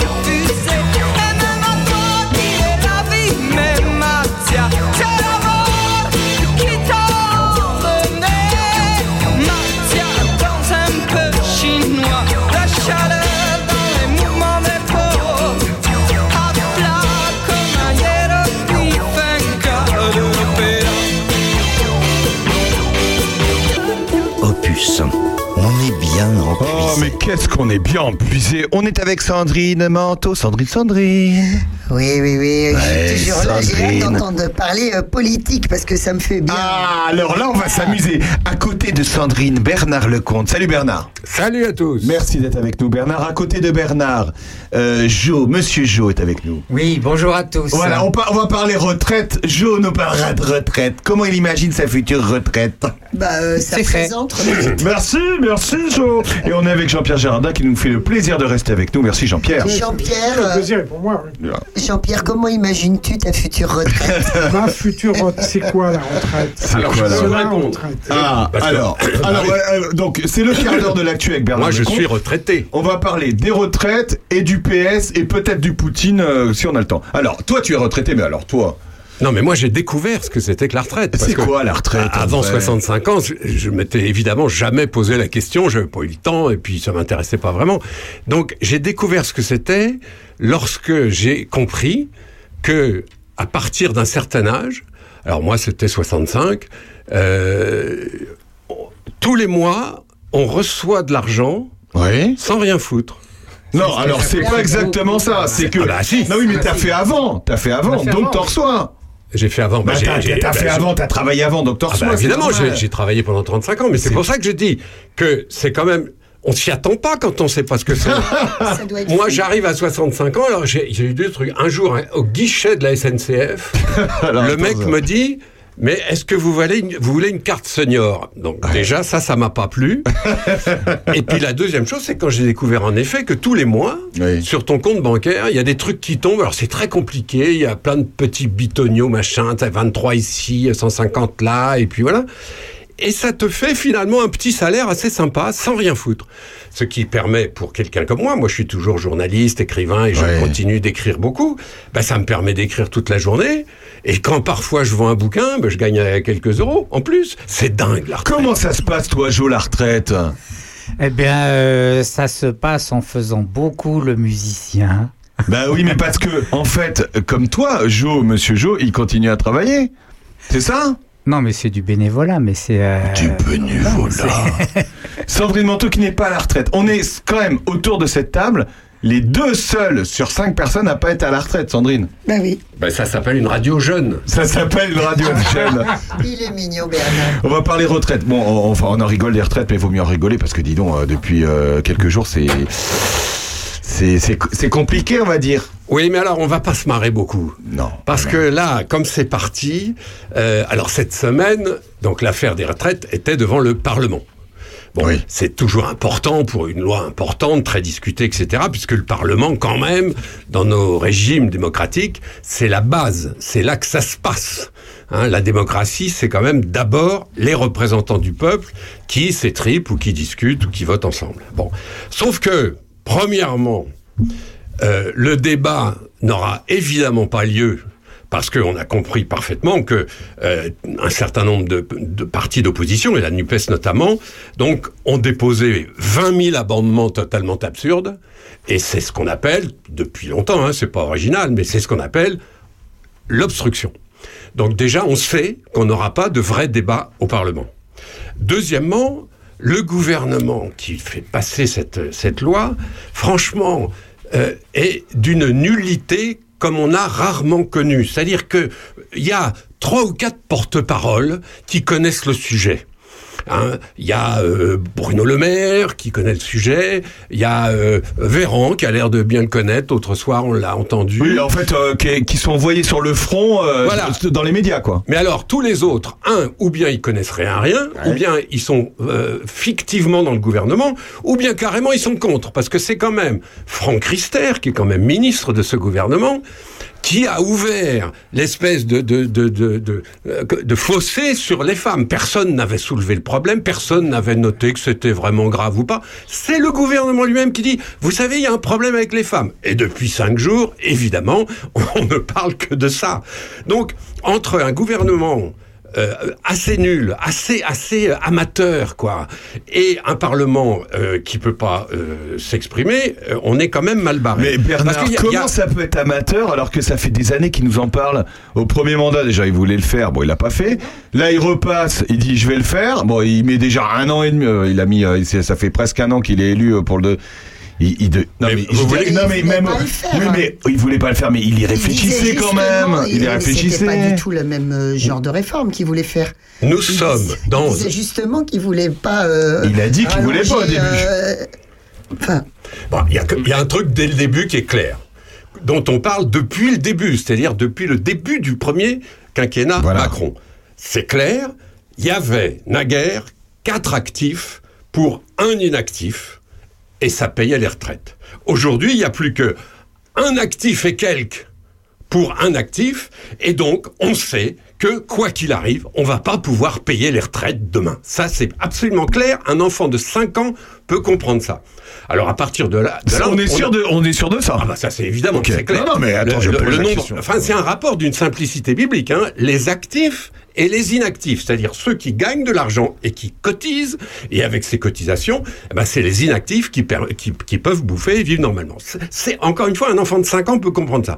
C'est d'ailleurs pour ça qu'on se demande pourquoi dès le départ de cette aventure, qui a l'air simplissime, on a commencé à compliquer les trucs et les machins par la participation, les points, le truc, le machin, au point que aujourd'hui, je vous défie de vous faire expliquer le problème des retraites par quelqu'un dans la rue comme ça. Plus personne n'a rien compris. Macron a changé cinq fois d'avis, la majorité s'est complètement bougée sur ce terrain-là, les journalistes n'ont pas été très forts non plus parce que s'obstinant sur deux ou trois sujets et sans avoir le recul, il y, y a une différence par exemple formidable entre ce qu'on entend à la télé et à la radio et ce qu'on lit dans la presse écrite.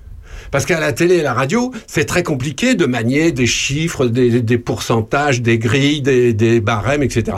Alors que dans la presse écrite, vous voyez en effet, d'une façon là aussi euh, simpliste, euh, comment la France se situe par rapport aux autres pays en Europe. Et ça, évidemment, ça, ça fait réfléchir dans le sens où on est quand même, honnêtement, le pays le plus privilégié d'Europe.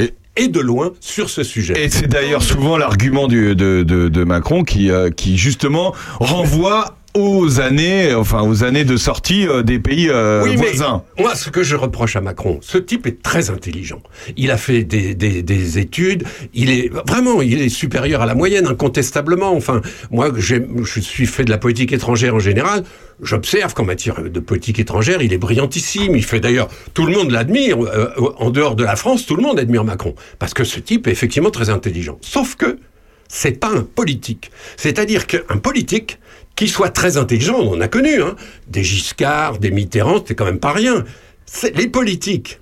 Et je me tourne vers Jean-Pierre Girardin, qui connaît bien le sujet aussi. Les politiques, ça, euh, ça fait avec les gens. Ça fait participer les gens. Ça lance des débats, ça ouvre les rideaux, ça fait que euh, on est dans une démocratie démos. Démocratie. Démos, ça veut dire quoi en grec? Le peuple.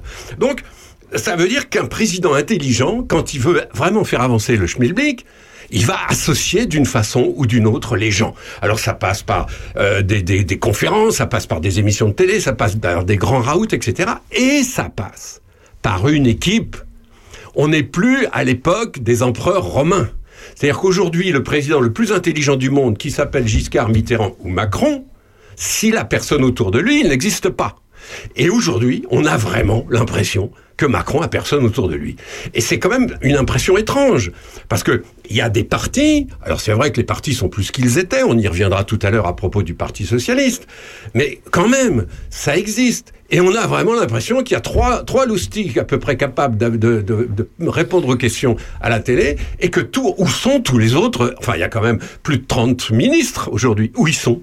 Qu'est-ce que, en quoi ils se battent pour cette réforme Ah, si, il y a la première ministre, la, la pauvre, elle fait ce qu'elle peut aussi, hein, Elisabeth Borne, la à pauvre. plus forte bon, raison, si ouais. elle avait une dizaine de, de, de types autour dans les partis. Est-ce que vous avez entendu les partis politiques, à part la NUPES, et, et plutôt d'ailleurs LFI, euh, la France Insoumise, euh, et euh, trois, trois phrases de Marine Le Pen pour le RN voilà. On les entend pas trop, c'est vrai. Mais non, C'est vrai. une ou deux petites euh, petits essoufflements de LR ou de gens de Renaissance qui sont pas tout à fait d'accord. Il y a Bérou aussi qui s'est exprimé. Et, et voilà, j'oubliais le modem. Qu'est-ce qu'il a dit, le- Bérou Le Bah, plus c'était ancien intéressant ce qu'il disait. Oui, il disait, c'est pas, enfin, il disait comme les autres, c'est très bien, mais, et puis mais c'est pas bien, mais on sait plus où on va, Non, et il faudrait tout disait, refaire. On Voilà. peut récupérer du pognon ailleurs. Oui, enfin bon. Euh, bah oui, mais ça m'étonne de, de, de la part de Bérou. mais pourquoi, pourquoi ils en ont pas dit? En fait, on a l'impression que la loi elle arrive, mais qu'en fait elle est. Il y, a eu- il y aurait une concertation peut-être avant, peut-être qu'il y aurait moins de bazar maintenant, non? Mais il y a eu, mais enfin, ça fait cinq ans qu'on en parle. Mais ça fait cinq Oui, ans mais que à pourquoi chaque fois qu'on allume la télé, on a un débat sur les retraites. Mais alors pourquoi pourquoi on arrive aujourd'hui avec des débats euh, où on a l'impression bah, pourquoi ils, ils arrivent pas à s'entendre dans leur entrepartie Je pense que parce que la, la vie politique française a baissé de deux ou trois crans et qu'elle est un peu malade. Je crois que, pardon, j'étais sévère avec Macron tout à l'heure, mais je le pense. C'est-à-dire que Macron n'a pas fait tourner les rouages de la politique française comme il aurait dû le faire. Macron, c'est un moderne, c'est un jeune, il croit, il a cru en tout cas, peut-être encore aujourd'hui, il croit qu'il peut se passer de tous les corps intermédiaires, des syndicats, des maires de province, des régions, euh, des associations, des... et- enfin, c'est impossible. La démocratie, c'est une chose incroyablement complexe, quand... mais, mais ça tourne très bien quand tout le monde participe. Surtout quand tu touches à un sujet comme ça. Surtout pas, un sujet euh, bah, comme bien celui-là. sûr. Parce qu'aujourd'hui, on a des débats tout à fait absurdes. Alors, on va, on va vers le mur, là, parce que de deux choses l'une. Ou bien les syndicats poussent leur avantage. On a vu que euh, les- les- ils, ont, ils ont réussi, là, déjà, deux journées exceptionnelles par rapport à ce qu'on a connu depuis 30 ans. Euh, le front syndical uni, alors il est en train de flageoler, mais enfin quand même, ça existe. D'autre part, on voit bien que même si les chiffres sont à prendre avec des pincettes, une majorité des gens suit, une majorité des gens dit entre 60 ans, 62 ans et 64, je veux pas 64. Bon, alors on comprend aussi pourquoi. hein. Le, le type qui dirait je préfère 64, euh, je veux dire, il faudrait quand même lui demander exactement ce qu'il a dans la tête, parce que le mec qui préférerait prendre sa retraite à 64 ans plutôt qu'à 60, c'est que le gars est quand même un petit peu dérangé quelque part. Mais enfin, bon, après tout... Ça dépend ce qu'il fait, Non, ça mais dépend de tout, ça dépend de tout. ça, dépend, de tout. Voilà, parce que s'il fait effectivement de la guitare ou de l'écriture comme nous deux, il n'y a Ou, aucun euh, problème. J'ai envie de dire, Bon. comme il est médecin, regarde, on a un médecin sur le territoire, il a passé l'âge de la retraite, hein, Jean-Pierre. Euh, oui, oui, puis euh, il, faut, faut- il y a quand même du progrès, puisque de- de- dans, dans- dans tes débuts de propos, euh, Bernard, tu disais que tu étais à la retraite euh, à l'âge de 65 ans, et que là maintenant on propose 64, donc tu vois que les choses s'améliorent quand même. Oui, C'est-à-dire que le système, c'est là où c'est compliqué. Quand, quand je dis ça, d'ailleurs, euh, Jean-Pierre, il a raison. Après tout, moi, je suis de 65. Ah bon? Comment ça, 65 Puisque euh, on, on est, on va, on va passer. On était descendu à 60. On va, on est passé à 62 et puis 60. Et moi, j'ai pris il y a déjà un certain temps maintenant ma retraite à 65 ans. C'est parce que c'est pas si simple. C'est parce qu'il y a des gens qui ont travaillé, il y a des gens qui ont commencé à travailler à 14 ans, il y en a d'autres comme moi qui ont fait des études longues. Et donc, évidemment, bah, des études longues, ça repousse l'âge de la retraite. C'est aussi bête que ça. Puisque la retraite, c'est quand même d'abord un certain nombre d'années de cotisation. Bon, une fois qu'on a dit ça, après, il faut plonger dans les détails. Et bonsoir, messieurs, dames. Donc, je reprends deux il y a deux risques devant nous. Le premier risque, c'est que les- syndicats ayant réussi leur opération, alors on va voir, hein, c'est pas de, de- comme de- tout simple, on admet que une majorité des gens sont plutôt pour euh, le retrait de ce projet, etc. Eh bien, le gouvernement retire le projet. Imaginons. Ça hein. peut arriver, tu crois- tu Ah, penses bien sûr ça peut arriver arriver, bien sûr. Bah, c'est arrivé avec euh, Juppé. Oui. Euh, ça peut arriver, en effet, c'est arrivé avec Villepin. Rappelons-nous le CPE quand même. hein. Donc, si le gouvernement et Macron estiment à un moment que la pression de la population est trop grande et que euh, les syndicats continuent de faire des, des- des scores euh, corrects, eh ben on peut imaginer ça. Mais alors bonjour les dégâts, parce que je vous rappelle quand même qu'il y avait jadis 4 actifs pour un inactif, et maintenant 1,2 pour 1. On fait comment? Est-ce que, en gros, en gros, il laisse la patate chaude au prochain? Bah, euh, on peut toujours laisser la patate chaude aux enfants. Je vous rappelle quand même qu'on est dans un pays qui a 3 milliards d'euros de dettes. Donc on a déjà laissé à nos enfants et à nos petits-enfants 50 000 euros par tête. C'est-à-dire qu'aujourd'hui, quand un bébé naît, il a dans son berceau 50 000 euros à rembourser. Donc, laisser la patate chaude pour les enfants, on sait faire. Hein. On est un des pays les plus endettés en Europe quand même. Alors, on, on est formidable pour euh, les dépenses publiques, pour les machins, les trucs, mais on est aussi formidable pour la dette. Donc, c'est quand même assez mal barré. Parce que tôt ou tard, pardon, de revenir au basique, mais pour trouver cet argent pour payer les retraites, il faudra bien ou bien augmenter les impôts, ou bien baisser les retraites. Il n'y a pas de doute là-dessus. Deuxième, deuxième, Ah, deuxième, il fait son deuxième. deuxième impasse, ou bien ça passe. Ou bien le projet passe. Le gouvernement tient bon et il fait passer son projet. Il le fait passer de justesse. Il le fait passer par les articles, les fameux articles de la Constitution. Maintenant, on commence à les connaître par cœur. Le 49.3 et le 47.1. Bon, c'est des articles, soyons clairs, qui permettent à de faire passer des lois sans qu'elles soient vraiment euh, l'objet d'un consensus dans l'Assemblée. Hein. C'est des astuces. C'est pas illégal. Hein. Le le général de Gaulle avait inventé ça. C'était pour faire passer justement des lois au cas où. Donc c'est pas du tout illégal. Sauf que si c'est le cas, si on fait passer cette retraite avec des astuces constitutionnelles, même légales, eh ben je vais vous garantir que ça va laisser des frustrations dans la population. Parce que ça voudra dire que la réforme la plus importante de- de- du quinquennat, du double quinquennat Macron, c'est une réforme qui n'aura pas eu l'assentiment populaire. Et donc, on va, la, on va la garder là, celle-là. On l'aura à travers la gorge. Parce qu'on a beau dire, bah oui, mais l'essentiel, c'est que ça passe. Non, c'est pas vrai. Non, bah non, c'est pas vrai. Une démocratie, ça vit tout le temps. C'est quelque chose d'extrêmement vivant et d'extrêmement complexe. Rappelons-nous quand même, on a bien connu ça ici à Charny, rappelons-nous les gilets jaunes. Rappelons-nous que d'un seul coup, plus personne ne, comprenait pourquoi ces gens-là, qui étaient en général d'ailleurs des copains ou des voisins, se retrouvaient sur le rond-point en disant on en a marre, on en a marre. Mais il y a un moment, un peuple, c'est ça. Euh, c'est très intéressant tout ça. On a euh, par téléphone un jeune homme qui s'appelle Noé Thieblemont. Bonjour Noé. Salut Opus, salut tout le monde. Merci Noé. Ben, on va très bien. On te remercie d'être avec nous par téléphone.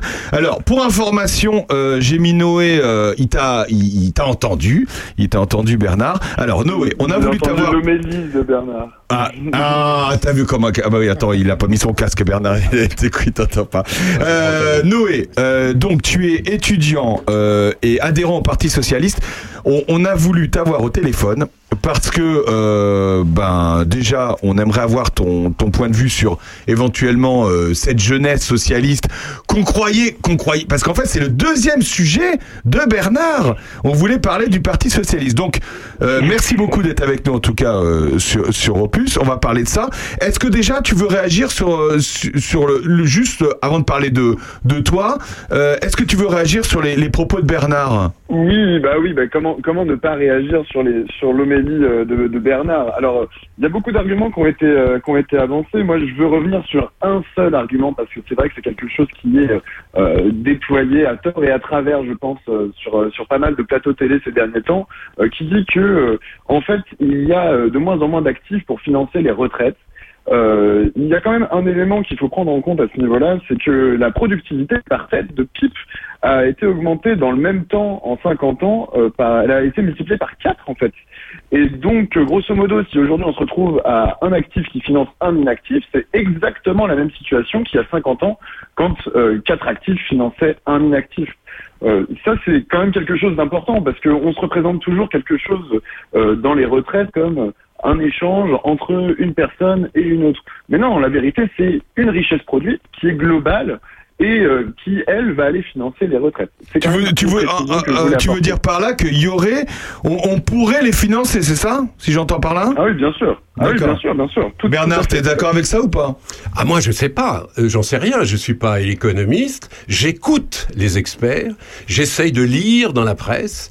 Et j'ai cru comprendre en écoutant les experts que euh, ce chiffre-là, il est absolument irrémédiable, c'est-à-dire qu'on ne peut pas financer les retraites quand on passe de 4 actifs sur un actif à 1,2 actifs sur un actif. On ne peut pas, ça n'est pas vrai, surtout dans un pays qui a 3, 3 000 milliards de dettes. Où est-ce qu'on va prendre l'argent?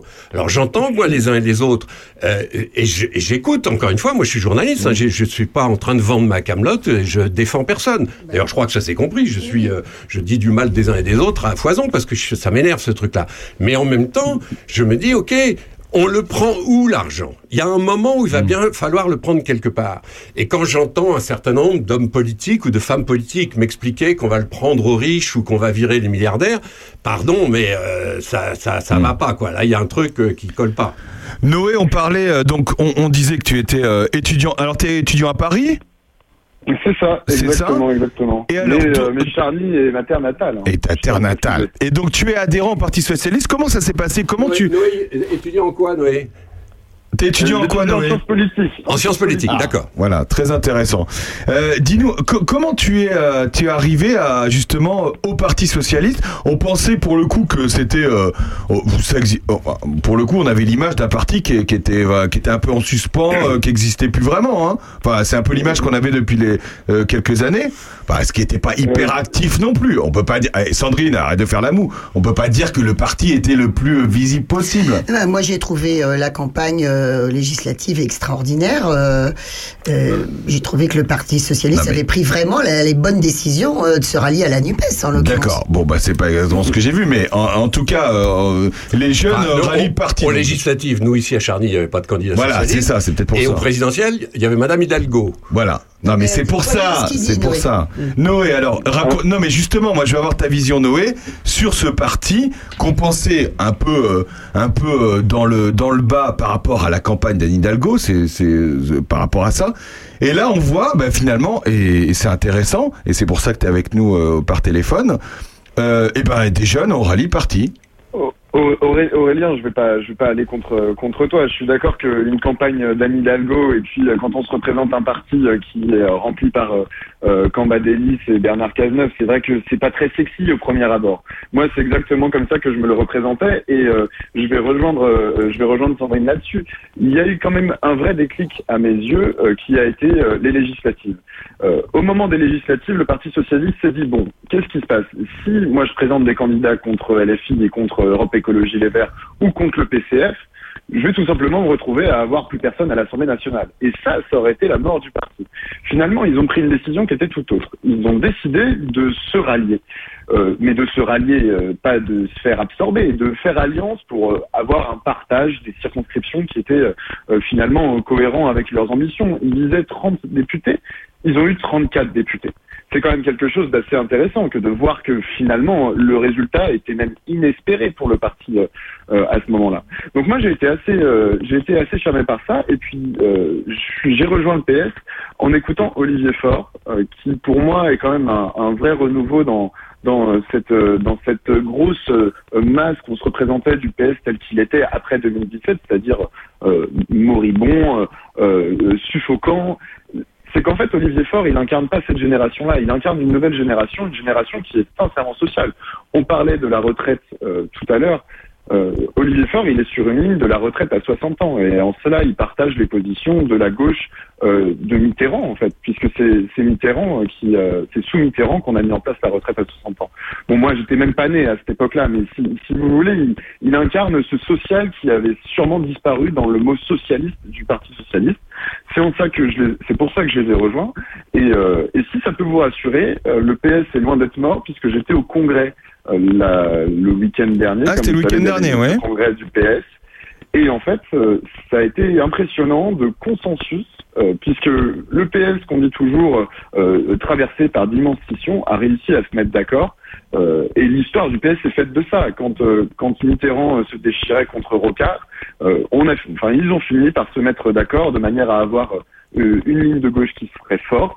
C'est la même chose quand il y a eu les primaires en 2012, mais c'était la même chose aussi en 2007 entre entre Royal et entre Strauss-Kahn et, et Aubry. C'est ça l'histoire du PS, c'est de réussir à mettre d'accord une frange qui est un peu plus libérale avec une frange qui est très sociale. Bernard Lecomte, Bernard. Oui, euh, alors on n'a pas le même âge, Noé, parce que moi, si tu veux, l'histoire du PS, je vais te dire en quelques mots, c'est 1905, au moment où la Troisième République prend son envol et cherche des grands partis. Le Parti radical a déjà fondé, a été fondé en 1901. 1905, c'est les socialistes qui, qui aboutissent là, après des années de discussions, entre autres, avec les Gambetta et les, et, et les autres, qui font un parti qui va se scinder en 1920. 1920, après la guerre 14, c'est la grande scission entre les socialistes et les communistes. Hein, parce qu'il y a eu la révolution bolchevique entre-temps, et c'est les bolcheviques qui ont dit aux Français, euh, euh, au lieu d'être la section française de l'internationale ouvrière, vous allez être la section française de l'internationale communiste. Là, tu remontes loin quand même. Bah oui, bah c'est quand même les grands moments. C'est quand même. Attends, euh, Jean Jaurès, euh, Gambetta, tout ça, c'est pas, c'est quand même des grands moments. Oui, mais enfin, c'est et ça. c'est Bernard, n'oublie pas 36. Alors, N'oublie ah, pas mais j'y 36, arrive. Bernard. Évidemment, deuxième grand moment, le Front populaire en 36. Des débats à n'en plus finir, une victoire électorale in- incroyable. Il y avait déjà eu la victoire du cartel des gauches, mais enfin là, on est vraiment dans une vraie dynamique. Et 36 a été un mouvement absolument gigantesque. Je passe sur la guerre parce que là c'est compliqué, mais 1980 et ça je l'ai vécu. Là j'étais déjà moi euh, euh, étudiant d'ailleurs en 81. Rendez compte. Et 81, quand même, la victoire de l'union de la gauche. Tout le monde disait qui va bouffer l'autre? Est-ce que c'est les communistes qui vont l'emporter ou est-ce que Mitterrand va bouffer les, les- les communistes? Et franchement, 81, mais j'ai gardé des, des images de manifs, de réunions, de journaux, de trucs, etc. Moi, je ne suis pas au Parti socialiste et je suis simplement quelqu'un qui aime la politique et qui a plein de copains, évidemment, du côté socialiste, comme j'en ai évidemment autant du côté LR, j'en ai un peu moins chez les extrêmes. Mais enfin, j'en négocie, hein, bon, voilà. Euh, et ce qui m'intéresse, moi, ce qui m'intéresse, Noé, c'est ton enthousiasme. Parce que quand on a en tête euh, 1905, 1936 et 1981, je- franchement, je te pose la question sans, sans aucune fioriture, si tu, je te la pose très franchement. Comment peut-on s'enthousiasmer pour Olivier Faure? Ah, c'est drôle que tu dis ça puisque tu as rappelé, euh, tu, tu as rappelé des dates qui finalement font preuve euh, au regard de ce qui se passe aujourd'hui. La gauche, elle n'a gagné que quand elle était unie. La gauche n'a gagné que quand elle était unie. Et puis ensuite, Hollande a gagné parce que son programme n'était sincèrement pas euh, aussi de gauche que euh, celui de Mitterrand ou même celui du Parti socialiste aujourd'hui. Alors Olivier Faure, on peut lui prêter ce qu'on veut, mais aujourd'hui c'est la personne qui a fait que la gauche était unie et qu'elle était surtout réunie totalement.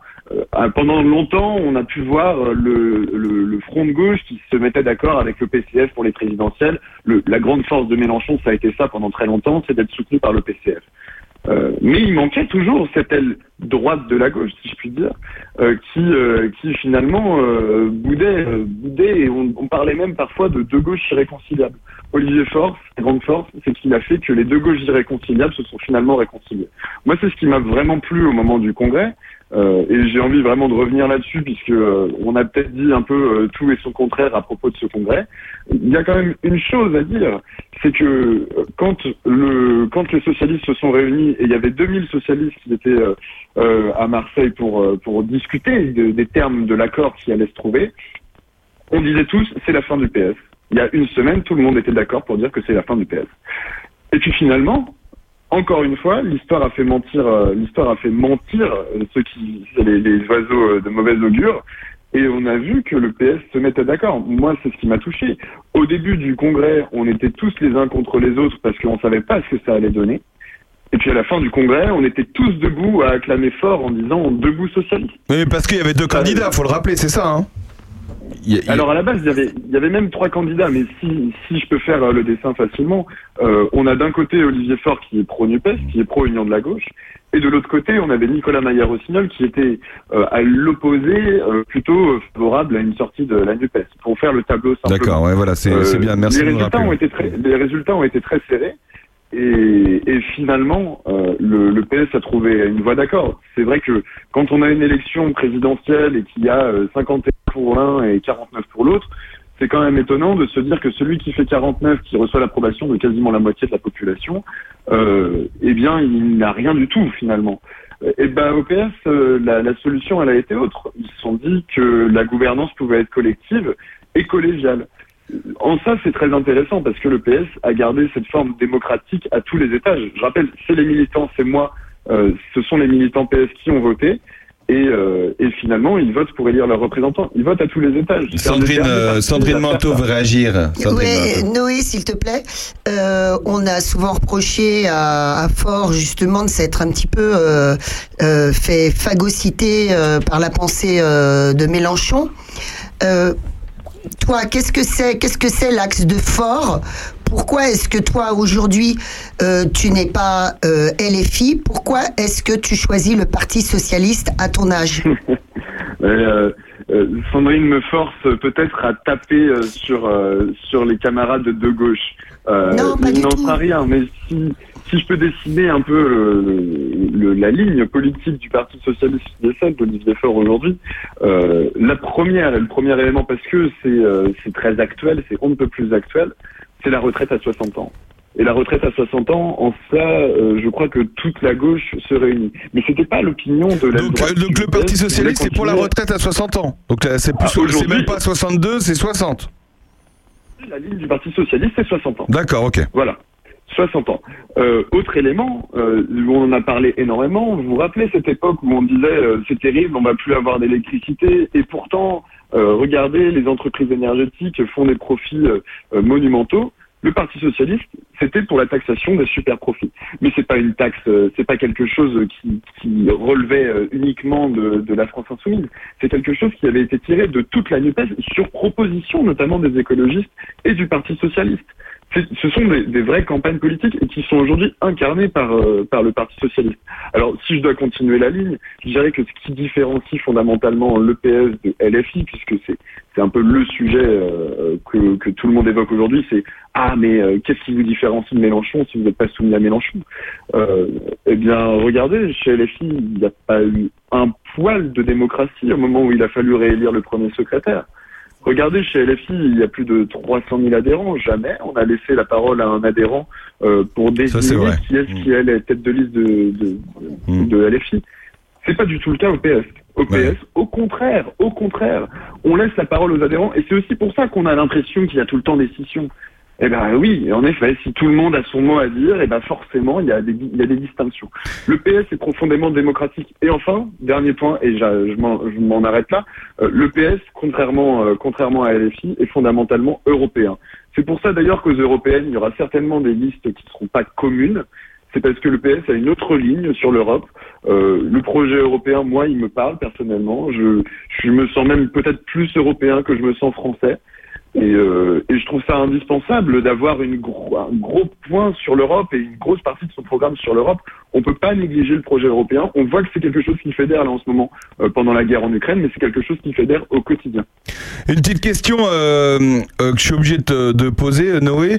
Est-ce que comme Mitterrand, comme Hollande, comme Lionel Jospin, est-ce que tu penses qu'Olivier Faure sera candidat en 2027 Euh, je vais, vais pas essayer de faire. Il y en des a plans deux sur la trois qui ont comète, gagné, euh, alors bon, après... euh, je vais pas essayer de faire des plans sur la comète. Euh, Il y a, une, il y a, il y a une, une élection interne au Parti socialiste qui se renouvelle tous les ans et qui désigne le premier secrétaire.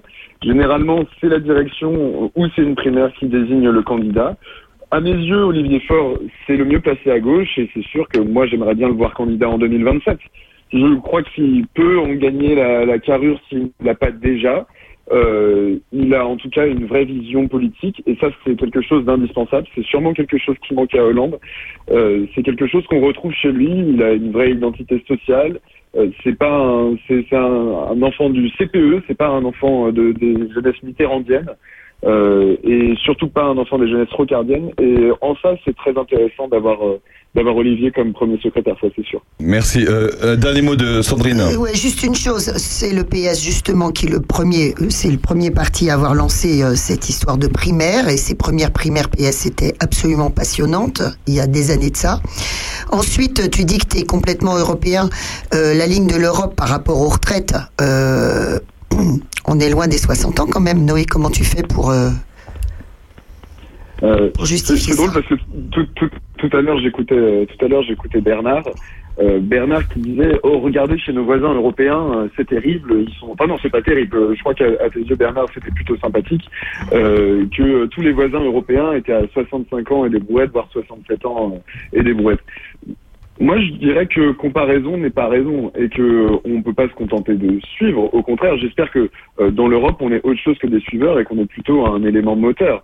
L'objectif de, l'Europe, ça me semble plutôt appréciable de se dire que euh, il faudrait baisser les retraites de manière à ce qu'on ait plus de temps libre, de temps à vivre. Si on en a les moyens, faisons-le. Alors, quand on compare, on peut aller voir par exemple l'exemple suédois. Euh, c'est un très très bon exemple puisque euh, la retraite en Suède a été passée de 62 ans à 65 ans euh, il y a de il y a de ça une dizaine d'années et on a vu que en fait euh, les, populations euh, surtout les jeunes retraités en fait euh, c'était énormément appauvri que la situation des retraités qui pourtant ont bossé toute leur vie, hein, il faut pas l'oublier, euh, c'était précarisé. Euh, donc oui, on se positionne dans l'Europe, oui, on est pour le projet européen. euh, mais en étant un moteur et pas du tout en étant des suiveurs. Je crois que la France peut insuffler une vision davantage qu'elle en a en suivre une. En tout cas, moi, c'est ma vision, je crois que c'est celle du PS. Dernier mot de Bernard, après on se quitte. Alors, Noé, moi je suis enchanté de t'entendre parce que tu l'as compris, je suis un passionné de politique, moi, depuis 50 ans. Et je me suis toujours passionné pour ça. Il y a des tas de choses qui me plaisent dans, ce- dans ce que tu dis. Il y a des, moi, si tu veux, je suis un peu au-dessus de tout ça aujourd'hui. Je me dis simplement, le Parti Socialiste, dans l'histoire de la France et de l'histoire de la France politique, ça a été toujours, toujours, toujours, y compris sous Hollande. Pardon, je suis pas un grand copain de François Hollande. Mais je lui reconnais ça, ça a été un parti de gouvernement. C'est-à-dire que très clairement, pour les, Français euh, de partout, le PS, c'est un parti à qui on pouvait confier les rênes du pays. Actuellement, ça n'est plus le cas. Alors, peut-être que ça va revenir, je vous le souhaite d'ailleurs, parce que encore une fois, moi, je ne suis pas pour les extrémistes. C'est pas du tout que s'ils me déplaisent à 100%, c'est simplement que par définition, euh, les extrémistes, ils sont pas faits pour gouverner. Il n'y a pas un Français au monde qui va donner le pouvoir à Sandrine Rousseau. Faut quand même être un peu sérieux là. Alors, du côté du Parti socialiste, mais c'est vrai aussi du côté de LR et de l'ancienne UDF, l'ancien RPR, ce sont des partis qui aujourd'hui ont perdu énormément de force, énormément d'impact dans l'opinion. Je le regrette moi parce que je crois qu'un grand pays comme la France, et d'ailleurs il suffit de regarder l'Allemagne pour pour se rendre compte, hein, on se compare toujours à l'Allemagne, mais c'est pas une, absurdité de se comparer à l'Allemagne. Ben les les grands partis qui étaient chez nous le PS et LR, ben ne sont plus dans la course. Il faut qu'ils leur reviennent parce que sinon, alors je sais déjà quelle est la dame qui gouvernera la France dans cinq ans. Noé, euh, on continuera la. la- ah, C'était très intéressant tout ça. On continuera la, la discussion euh, en, en studio quand tu viendras nous voir à Charny. Avec grand plaisir. Avec grand plaisir. En tout cas, merci beaucoup Noé Thieblemont d'avoir été avec nous. Yo, c'était très intéressant. On a fait un super débat, hein Bernard hein Et moi, je suis ravi, génial. euh, bien merci sûr, Sandrine. évidemment, évidemment. Mais moi aussi, je suis ravi, moi aussi. À, à bientôt Noé, merci beaucoup. À bientôt. Merci. Tout le monde. On se retrouve dans un instant avec Madame Sacha et Monsieur Jo, juste après cette chanson de Starmania. À tout de suite. Les honneurs descendent sur la ville. Qui est-ce qui viole les filles le soir dans les parkings? Qui met le feu au building C'est toujours les honneurs. Alors c'est la panique sur les boulevards quand on arrive en ville.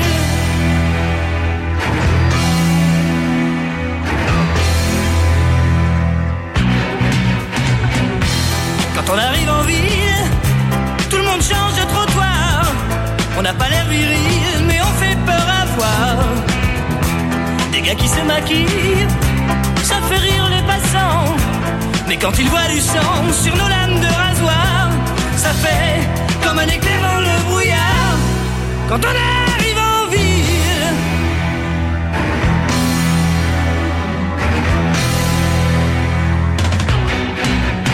Nous, tout ce qu'on veut, c'est être heureux. Être heureux avant d'être vieux. On n'a pas le temps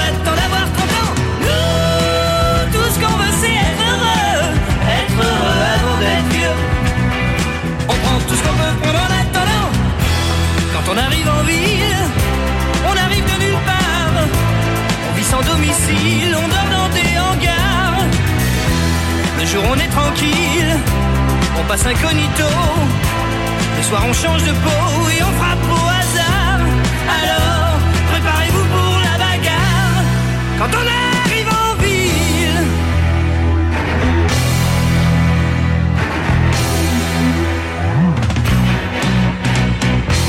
Quand la ville souterraine est plongée dans le noir, les gens qui s'y promènent ressortent sur tes brancards.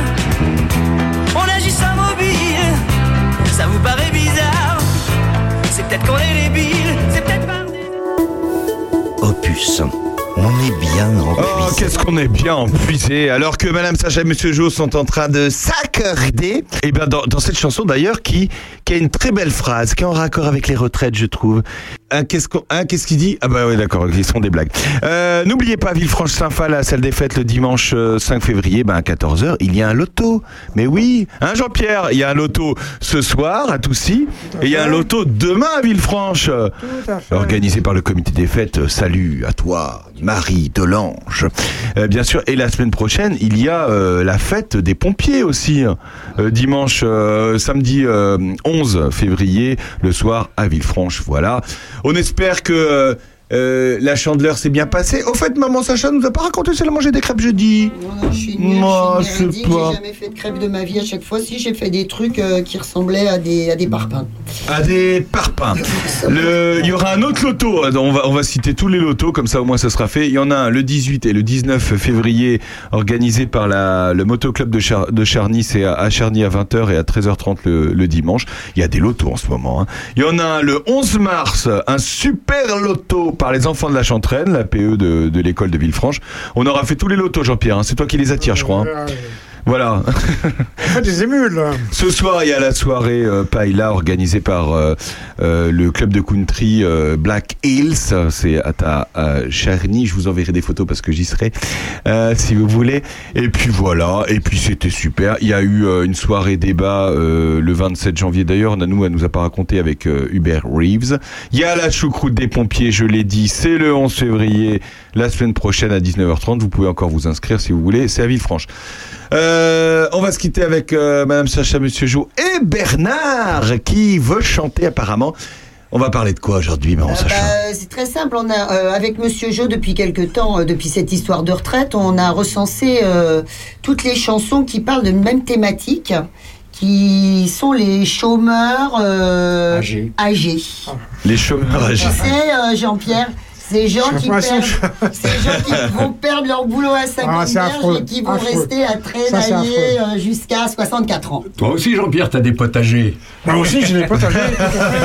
Et parmi euh, bah, l'une des plus connues, si ce n'est la plus connue sur ce thème, c'est la chanson d'Eddie Mitchell, Il ne rentre pas ce soir. Ah, Et en plus de ça, c'est un cadre, s'il vous plaît. Super.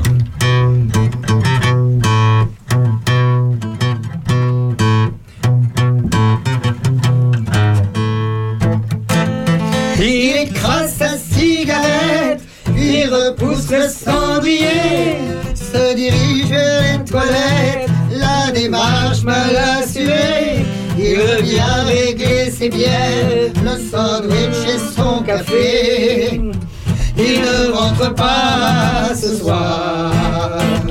Le grand chef du personnel l'a convoqué à midi.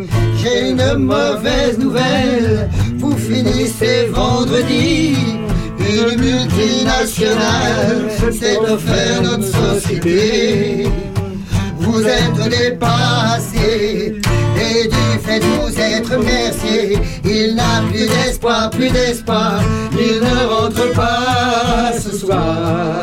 Oh, oh, oh, oh, il s'en va de bar en bar, il n'a plus d'espoir, plus d'espoir, il ne rentre pas ce soir. Il se décide à traîner car il a peur d'annoncer à sa femme et son banquier la sinistre vérité. Être chômeur à son âge, c'est pire qu'un mari trompé. Il ne rentre pas ce soir. Le golf et le bridge, les vacances à Saint-Tropez, l'éducation des enfants dans la grande école privée. Il pleure sur lui, il pour un travailleur émigré. Il se sent dépassé et du fait qu'il est remercié, il n'a plus d'espoir, plus d'espoir, il ne rentre pas ce soir. Oh, oh, oh, sombre de bar en bar, il n'a plus d'espoir, plus d'espoir, il ne rentre pas ce soir. Oh, oh, oh, et du fait qu'il est remercié, il n'a plus d'espoir, plus d'espoir, il ne rentre pas ce soir. Oh, oh, oh, il s'en va de bar en bar, il n'a plus d'espoir, plus d'espoir, il ne rentre pas ce ce soir. Bravo Eh, un trio, ça y est, on a un trio Ah, dans l'émission. hein. Madame Sacha, Monsieur le Jo fait et Bernard. Bernard, il va falloir te trouver un petit nom pour euh, ton nom de scène. hein. haut pour ma voix de Oui, alors en fait, c'est ça le problème, Mais Bernard. c'est ça le problème de la basse. Non, mais et puis ce type, Eddie Mitchell, il a un timbre Mais justement, qui paraît basse, très bas. Non, pas du tout. C'est pas du tout Pas du tout, c'est un baryton et, et qui peut monter en fait. Mais il a une couleur, comme ça, une couleur très sombre. C'est trompeur. Et du La coup, voix moi, je peux pas est vous trompeuse. suivre dans les Oui, oui, bah oui. Mais attends, mais c'est ta première, Bernard, c'est normal. Il ne rentre pas ce soir.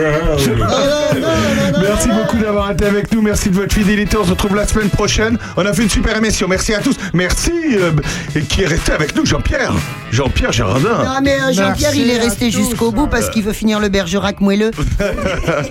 Tiens, tu pourras me passer la bouteille quand t'auras fini? Merci beaucoup d'avoir été avec nous. Merci à tous. On se retrouve samedi prochain. On est rediffusé mardi et jeudi à 17h à l'heure de l'apéro. L'heure intelligente, évidemment. À la semaine prochaine.